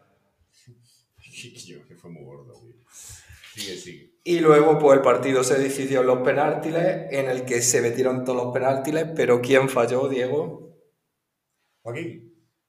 Falló Joaquín. Y te cuento una. Joaquín 20 eh, años después, en el estadio de la Cartuja, jugándose mi equipo un título después de 10 y no sé cuántos miles de años, le toca tirar un penalti. ¿Y qué hizo Joaquín? Lo tiró a la misma altura y con la misma fuerza. Bueno, esta vez por lo menos destino nos dio la suerte, porque lo tiró igual. Y Joaquín, desde aquel penalti a este, pues no habrá tirado más de 10 en su carrera deportiva. Pues vaya, el penalti que vuelve a ser decisivo va a mi Joaquín y lo tira igual menos mal que este entró. Y yo, a media altura con la derecha y al palo fácil del portero, o sea, de la derecha, pues, tío. Pero para el portero, que cómo va a ser la cosa, pues, así. Bueno, y en, la, en otro partido de cuarto de final, aquí está Inglaterra contra Brasil, un verdadero partidazo. Yo me acuerdo de este partido perfectamente, en el que Ronaldinho, como antes te he comentado, para mí mete uno de los mejores goles de, de los mundiales. No sé si te acuerdas, un gol de una falta lateral que parecía que la iba a centrar. mira, mira portería. Y yo creo que eso la quiere, la quiere tirar perfectamente porque mira La pregunta es esa. La pregunta es esa. Dime, te oigo. ¿Tú qué opinas? Yo creo que sí, porque se ve claramente en la imagen cómo está mirando, mira para la portería. Venga, es Ronaldinho, yo te digo que sí, también te digo, el portero, yo ese partido no lo veo, pero el portero lo conozco, el portero es Siman, ¿verdad? Siman, sí. El bigotito. Y ese portero se había comido el gol del Zaragoza en la recopa del 90 y no sé cuánto, siendo yo un chavalín que le pega uno del Zaragoza para arriba, un boleón para arriba en allí, y el tío se come una, se come una muy parecida a esta, no peor todavía. Es que igual igual fue también un Traganini, pero Ronaldo, Ronaldinho, perdón, mira como si hizo lo que quiso hacer, eso así te lo compro. ¿eh? Yo creo que sí, me acuerdo perfectamente que, que yo me llevé las manos a la cabeza porque lo vi en directo. En, la otra, en los otros cuartos de final, Turquía le ganó a Senegal y Alemania le ganó 1-0 a Estados Unidos, también con polémica arbitral, una mano clarísima de Lam, de Philip Lam, en la línea de gol, que le dio el balón en la mano y no pitaron nada. Pasamos a semifinales. Eh, Alemania, aquí ya no hubo tangazo por parte de, Corea, le gana 1-0 Alemania-Corea. Y Turquía cae ante Brasil 0-0. Y pasamos a la final, Alemania-Brasil. ¿Cómo se corta el pelo Ronaldo Nazario de Lima en esta final? Diego, ¿te acuerdas del peinado? Esto es cuando se hace el triangulito en la cabeza. Exactamente. sí. Fíjate que, que si hemos dicho que Alemania ha ganado varios mundiales hasta la fecha, Brasil también, pero nunca se habían enfrentado en una final a estas dos selecciones. Es la primera vez que se enfrentan en, en una final y Brasil acaba ganando 0-2 ante Alemania con dos goles de Ronaldo. el primero cantada de Oliver Kahn, que hasta la fecha había hecho un pedazo de mundial pero es una cantada, tiro de Ribardo, se le escapa de las manos y remata a Ronaldo, no sé si tiene el gol en la mente. Y el segundo de Ronaldo, pues un gol de Ronaldo, de lo suyo. ¿Tienes esta, esta final tú en la mente, Diego? ¿O estaba de resaca? yo esta final la volví a ver a cachito porque, en fin, lo que acabas de decir. Pero recuerdo de los dos goles el segundo que es el típico gol de Ronaldo. El primero de la cantada no lo tengo ahora mismo, no lo mismo en mente. Y recuerdo el tridente que tenía Brasil arriba, porque creo además que era lo único, que los otros eran unos picapedreros todos buenos. Recuerdo que arriba era Ronaldinho, Ribardo y Ronaldo. O sea, yo, de loco, de loco. De hecho, no, yo, cre yo creía que, que Rivaldo ya no jugó este mundial y sí, sí, a tope. ¿eh? Sí, ¿no? A ver, espérate que Sí, sí, sí, sí, sí, sí, sí. Ya te digo yo que sí. Y aquí bueno, acaba el Mundial 2002, ¿no? Y aquí acaba el Mundial 2002, pasamos al 2006, que es el último que hemos preparado. ¿Por qué? Porque ya el siguiente, el de España, el que gana España, yo creo que es ya muy reciente. Hay un informe Robinson precioso que, que, te vamos a contar que, que no se puede ver en ese... Robinson hay que verlos todos. Eso hay que verlos. Todos. Entonces el último de que vamos a hablar es de Alemania 2006 una mascota, un león, se llama goleo, goleo, el balón, el tenga, tenguéis, y se suprime aquí el gol de oro. Ya aquí ya no hay gol de oro que valga. Que a mí me parece, ¿a ti te gusta el gol de oro? A mí no me gusta. A mí no, no, porque es una regla que yo creo que los hace más cagones todavía. Es decir, como arriba que me metan en el gol, se acabó. A mí los penaltis no me gusta, pero el gol de oro me gustaba menos sí, Sí. De hecho, el gol de oro no hay en ninguna competición. Después de eso lo quitaron en ninguna, ¿no? No, ya. no. Que va, que va, no. Que recuerde yo, no. Ah, gol de oro, nada, acá. De este, yo de este mundial me acuerdo que me enamoró Italia, ahora digo por qué, pero me enamoró Italia y me enamoró un jugador de Italia que fue Fabio Cannavaro yo nunca había visto una actuación de un central así hasta, hasta la fecha. No sé si te acuerdas tú de este mundial, como si lo viviste, lo sabes de este mundial, pero el mundial de carnaval. los partidos de España sí los tengo más o menos en cabeza, de Francia y de Brasil recuerdo haber algunos, y de Italia la semifinal en la prórroga con Alemania, la tengo en cabeza también. Y, hombre, sí, recuerdo lo de Cannavaro, se lo escuchaba ya todo el mundo, que el Mundial se lo gana Cannavaro y, y el que se lleva el cabezazo, pero no te quiero hacer spoiler, dale cuenta. Bueno, por curiosidad también, pa... aquí en España, ¿quién retransmitió junto a Maldini este Mundial en la tele? ¿Te acuerdas, Diego? Hombre, pregúntasela a Mardini. Mardini yo creo que todavía no la noche. Mardini, los mejores recuerdos vitales que dice él haber tenido yo creo que no son ni sus hijas ni la mujer, a ver, convivía aquellos días con Maradona. Es que siempre que en la anécdota cuenta algo de, de ese mundial de Maradona. Bueno, pues la. Mira, yo, eh, sí, pero, dime, dime, dime. Sí, sí. Recuerdo de aquel mundial, por ejemplo, que porque Mardini hacía los partidos de Argentina y demás con Maradona y demás. Y ahí fue también donde de manera adulta me di consciente de lo que realmente era Maradona y viví siendo Maradona. O sea, que, vamos, lo que decía Mardini, es que no, no, tenía, no tenían vida normal ni un minuto, ni en el hotel, que se le colaba gente en el, hotel para las habitaciones que no podía desconectar. Y sí que es verdad, tío, en ese mundial sí recuerdo lo que físicamente el deterioro ya decir, fue este hombre. Sí. este hombre. Así que Pero a mí me queda en recuerdo no, mm, comentar, yo me acuerdo que, que, bien, ¿eh? Comentarista estuvo bien. No, recuerdo ninguna pifia ni nada. Tú sabes, los hermanos Coto Matamoro y Kiko Matamoro salen en la tele también y aparentemente también. Hay tanta gente que sale en la tele y aparentemente está bien. Hay un vídeo de Pipi Estrada muy chulo también. Bueno, sí. bueno, la fase de grupos, pues Alemania, la anfitriona, ganó los tres partidos. Se clasificó en su grupo también Ecuador. Inglaterra se clasificó también. Argentina y Holanda, que cayeron en el mismo, grupo, se clasificaron ambas. Portugal ganó los tres partidos y se clasificó junto a México. Italia se clasificó. Brasil con tres victorias también se clasificó. El grupo de Francia con Suiza se, clasificó, se clasificaron ambas. Y España pues llegó bien, tres victorias con, con un gran Villa y con ahí empezó la polémica ya de Raúl Villa, Raúl, no sé si te acuerdas tú de, estas polémicas, pero aquí empezó. Sí, la polémica era que, una parte de la prensa e incluso un poquito ya creo que era Luis Aragonés, ¿no? Sí, ya era Luis Aragonés. Eh, querían ya darle el relevo a Raúl, que Raúl estaba todavía bien.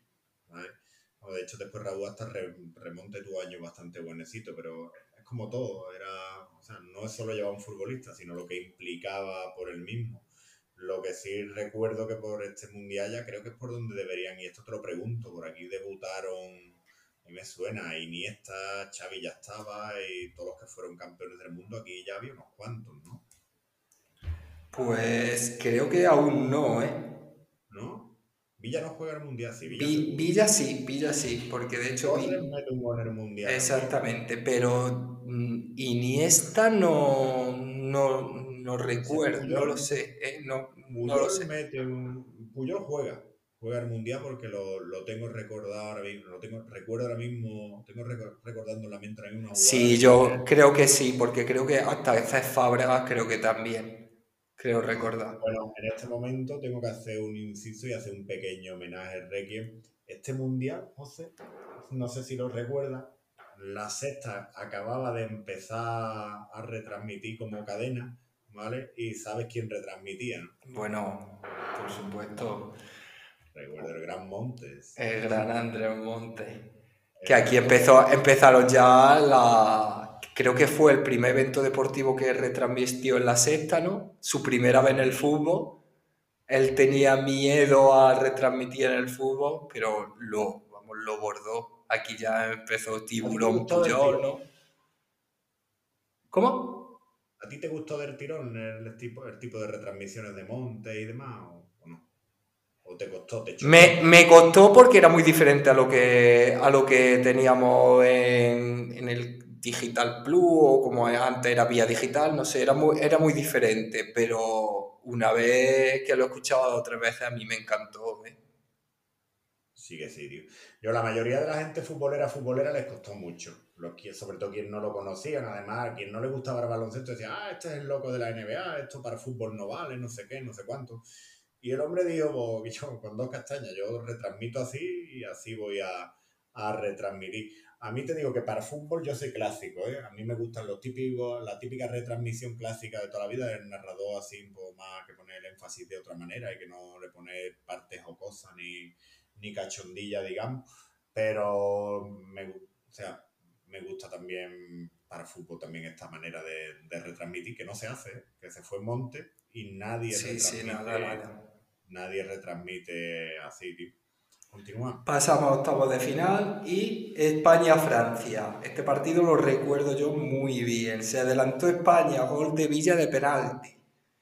Empató Fran Riverí, muy joven. Aquí empezamos todo el mundo a conocer quién era Riverí. Se adelantó Francia con un cabezazo de Vieira y, uf, no sé si te acuerdas del, del gol de Zidane, el 1-3. Me acuerdo de la portada del marca del día antes. o del día antes o de ese día. Vamos a jubilarlo. Y salió una foto de Zidane. Hostia. La que le hizo a Puyol, ¿eh? Qué golazo, tío. Y, qué futbolista, aquí. Y qué futbolista. De hecho, el mundial que se pegó Zidane, bueno, ahora, ahora lo comentaré, ahora comentaré un No, se lo partido. hasta el final, sí. Sí, sí. Alemania le ganó 2-0 a Suecia, Inglaterra se clasificó ante Ecuador, Argentina le ganó 2-1 a México, Italia a- ante Australia ganó y Suiza eh, perdió contra Ucrania en los penaltis. Es muy curioso porque Suiza se eliminó sin perder ni recibir ningún gol, Ah, como dato curioso. digo. Brasil le ganó a Ghana 3-0 y Portugal le ganó 2-0 a, a Países Bajos en un partido el más guarro de la historia. 16 tarjetas amarillas, 4 tarjetas rojas. Se, se dieron hasta en el carnet de identidad, como se dice. Pasamos a cuartos de final, en la que Alemania le gana a Argentina por los penaltis. Italia le gana 3 a 0 a Ucrania, Inglaterra pierde, cae contra Portugal 0-2 y Francia le gana a, a Brasil con un partidazo de Zidane. Este partido he visto yo millones de resúmenes millones de highlights de lo que le hace Zidane a la Brasil del yoga bonito, de Ronaldinho y demás. Yo no sé si tiene este partido en la cabeza, pero es increíble No. la actuación. Pues pon. Ponte Zidane ante Brasil en el YouTube cuando acabe y mm, lo que hace Zidane, vamos, una de las actuaciones individuales con permiso de Maradona, yo creo que después de, de la actuación de Maradona, la actuación que tiene Zidane en este mundial y sobre todo en este partido es increíble. Pasamos a semifinales en la que Francia vence 1-0 a Portugal y Alemania cae 0-2 ante este partido que has mencionado tú antes, ante Italia. Partidazo de Cannavaro, partidazo del que ahora entrenador del Valencia Gatuso, que se pegó con, con toda Alemania, pero terminó llevándose Italia 0-2 ese partido. Creo que quedaron 0-0 en el partido y luego en la prórroga me- metió Italia los dos goles. Sí, eh, además hay una cosita aquí que si quieres te la cuento yo. Cuéntala, cuéntala. Que te, que te conté del Mundial del 82.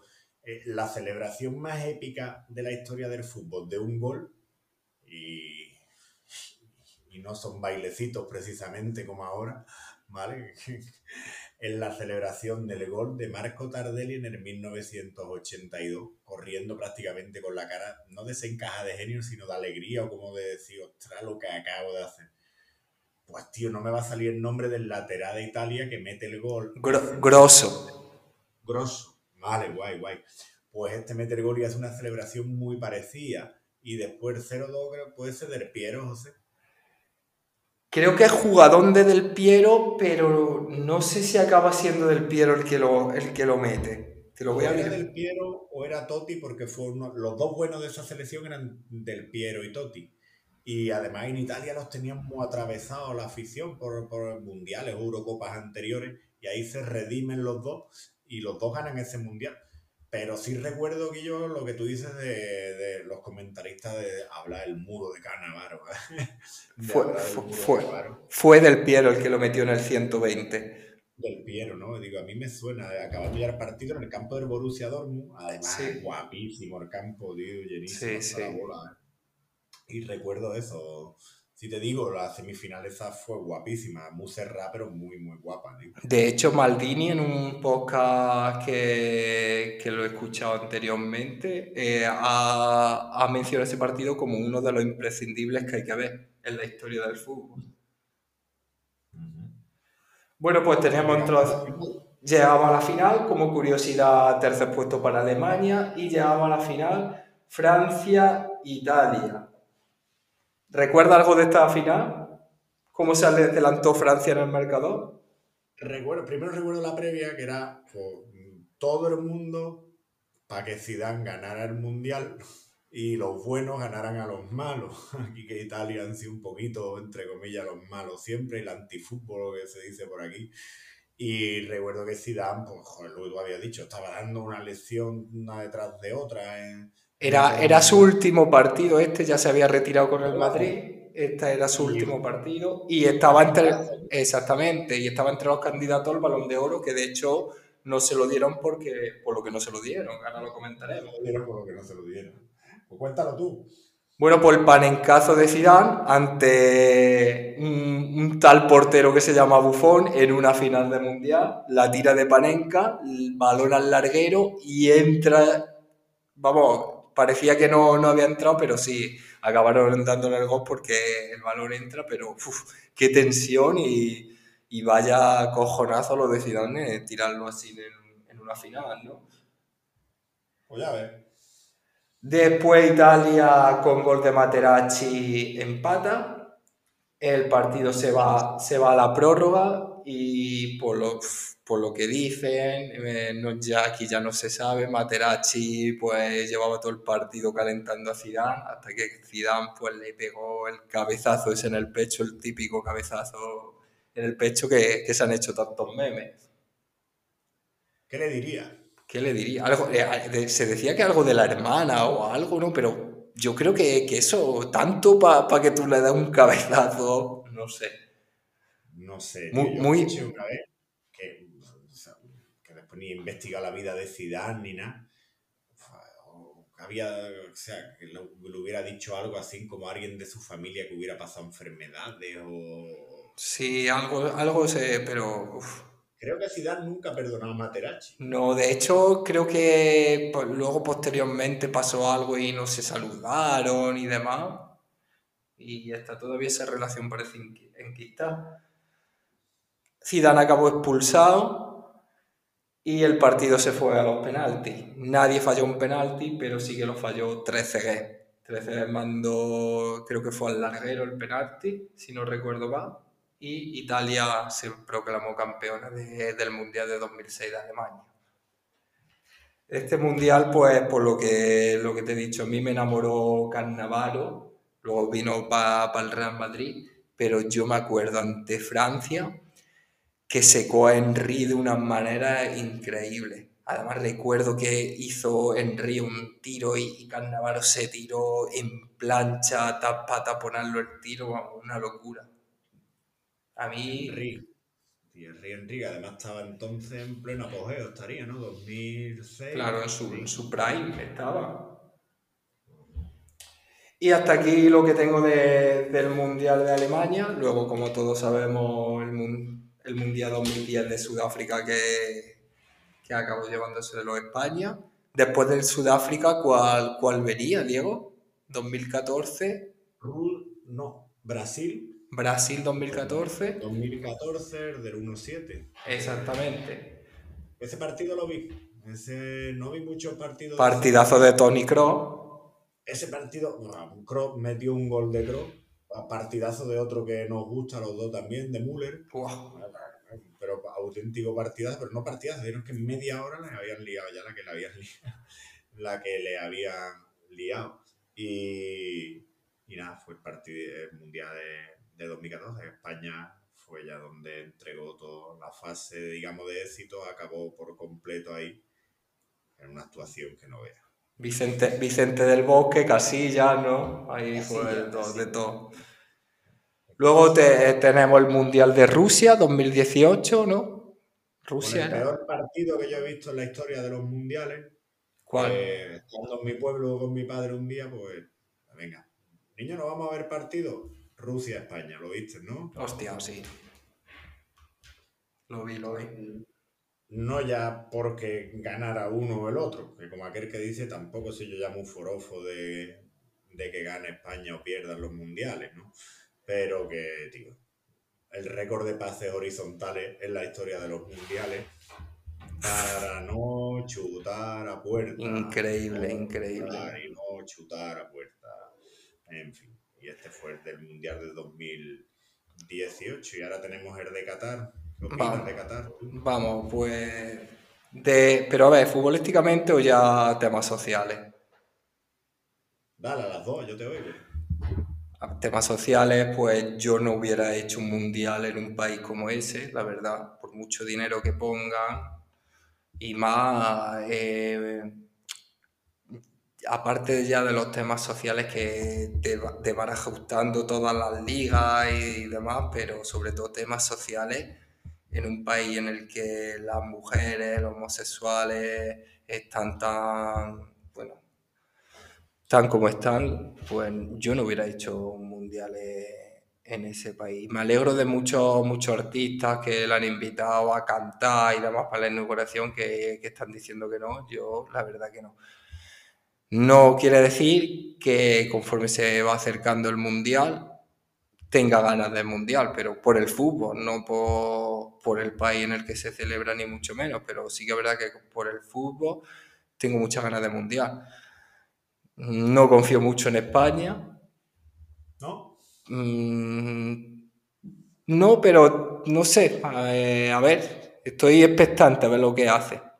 Pero lo que sí tengo ganas de ver fútbol, de ver selecciones, siempre hay una selección que te da la sorpresa, siempre hay un jugador que aparece y eso es lo que tengo ganas. Que España hace un buen papel, pues bien, que no, pues se disfruta de igual manera de, del Mundial. ¿Tú qué opinas? A Luis Enrique de vez en cuando también, ¿no? Bueno, el Luis Enrique streamer ahora, ¿no? pues yo opino más o menos parecido que tú, Yo lo que has dicho lo suscribo tal cual. Y le añado también que tiene la parte, la parte mercantilista que tienen los mundiales de ahora. Pues el otro día vi un reportaje donde iban los aficionados cataríes de cada selección.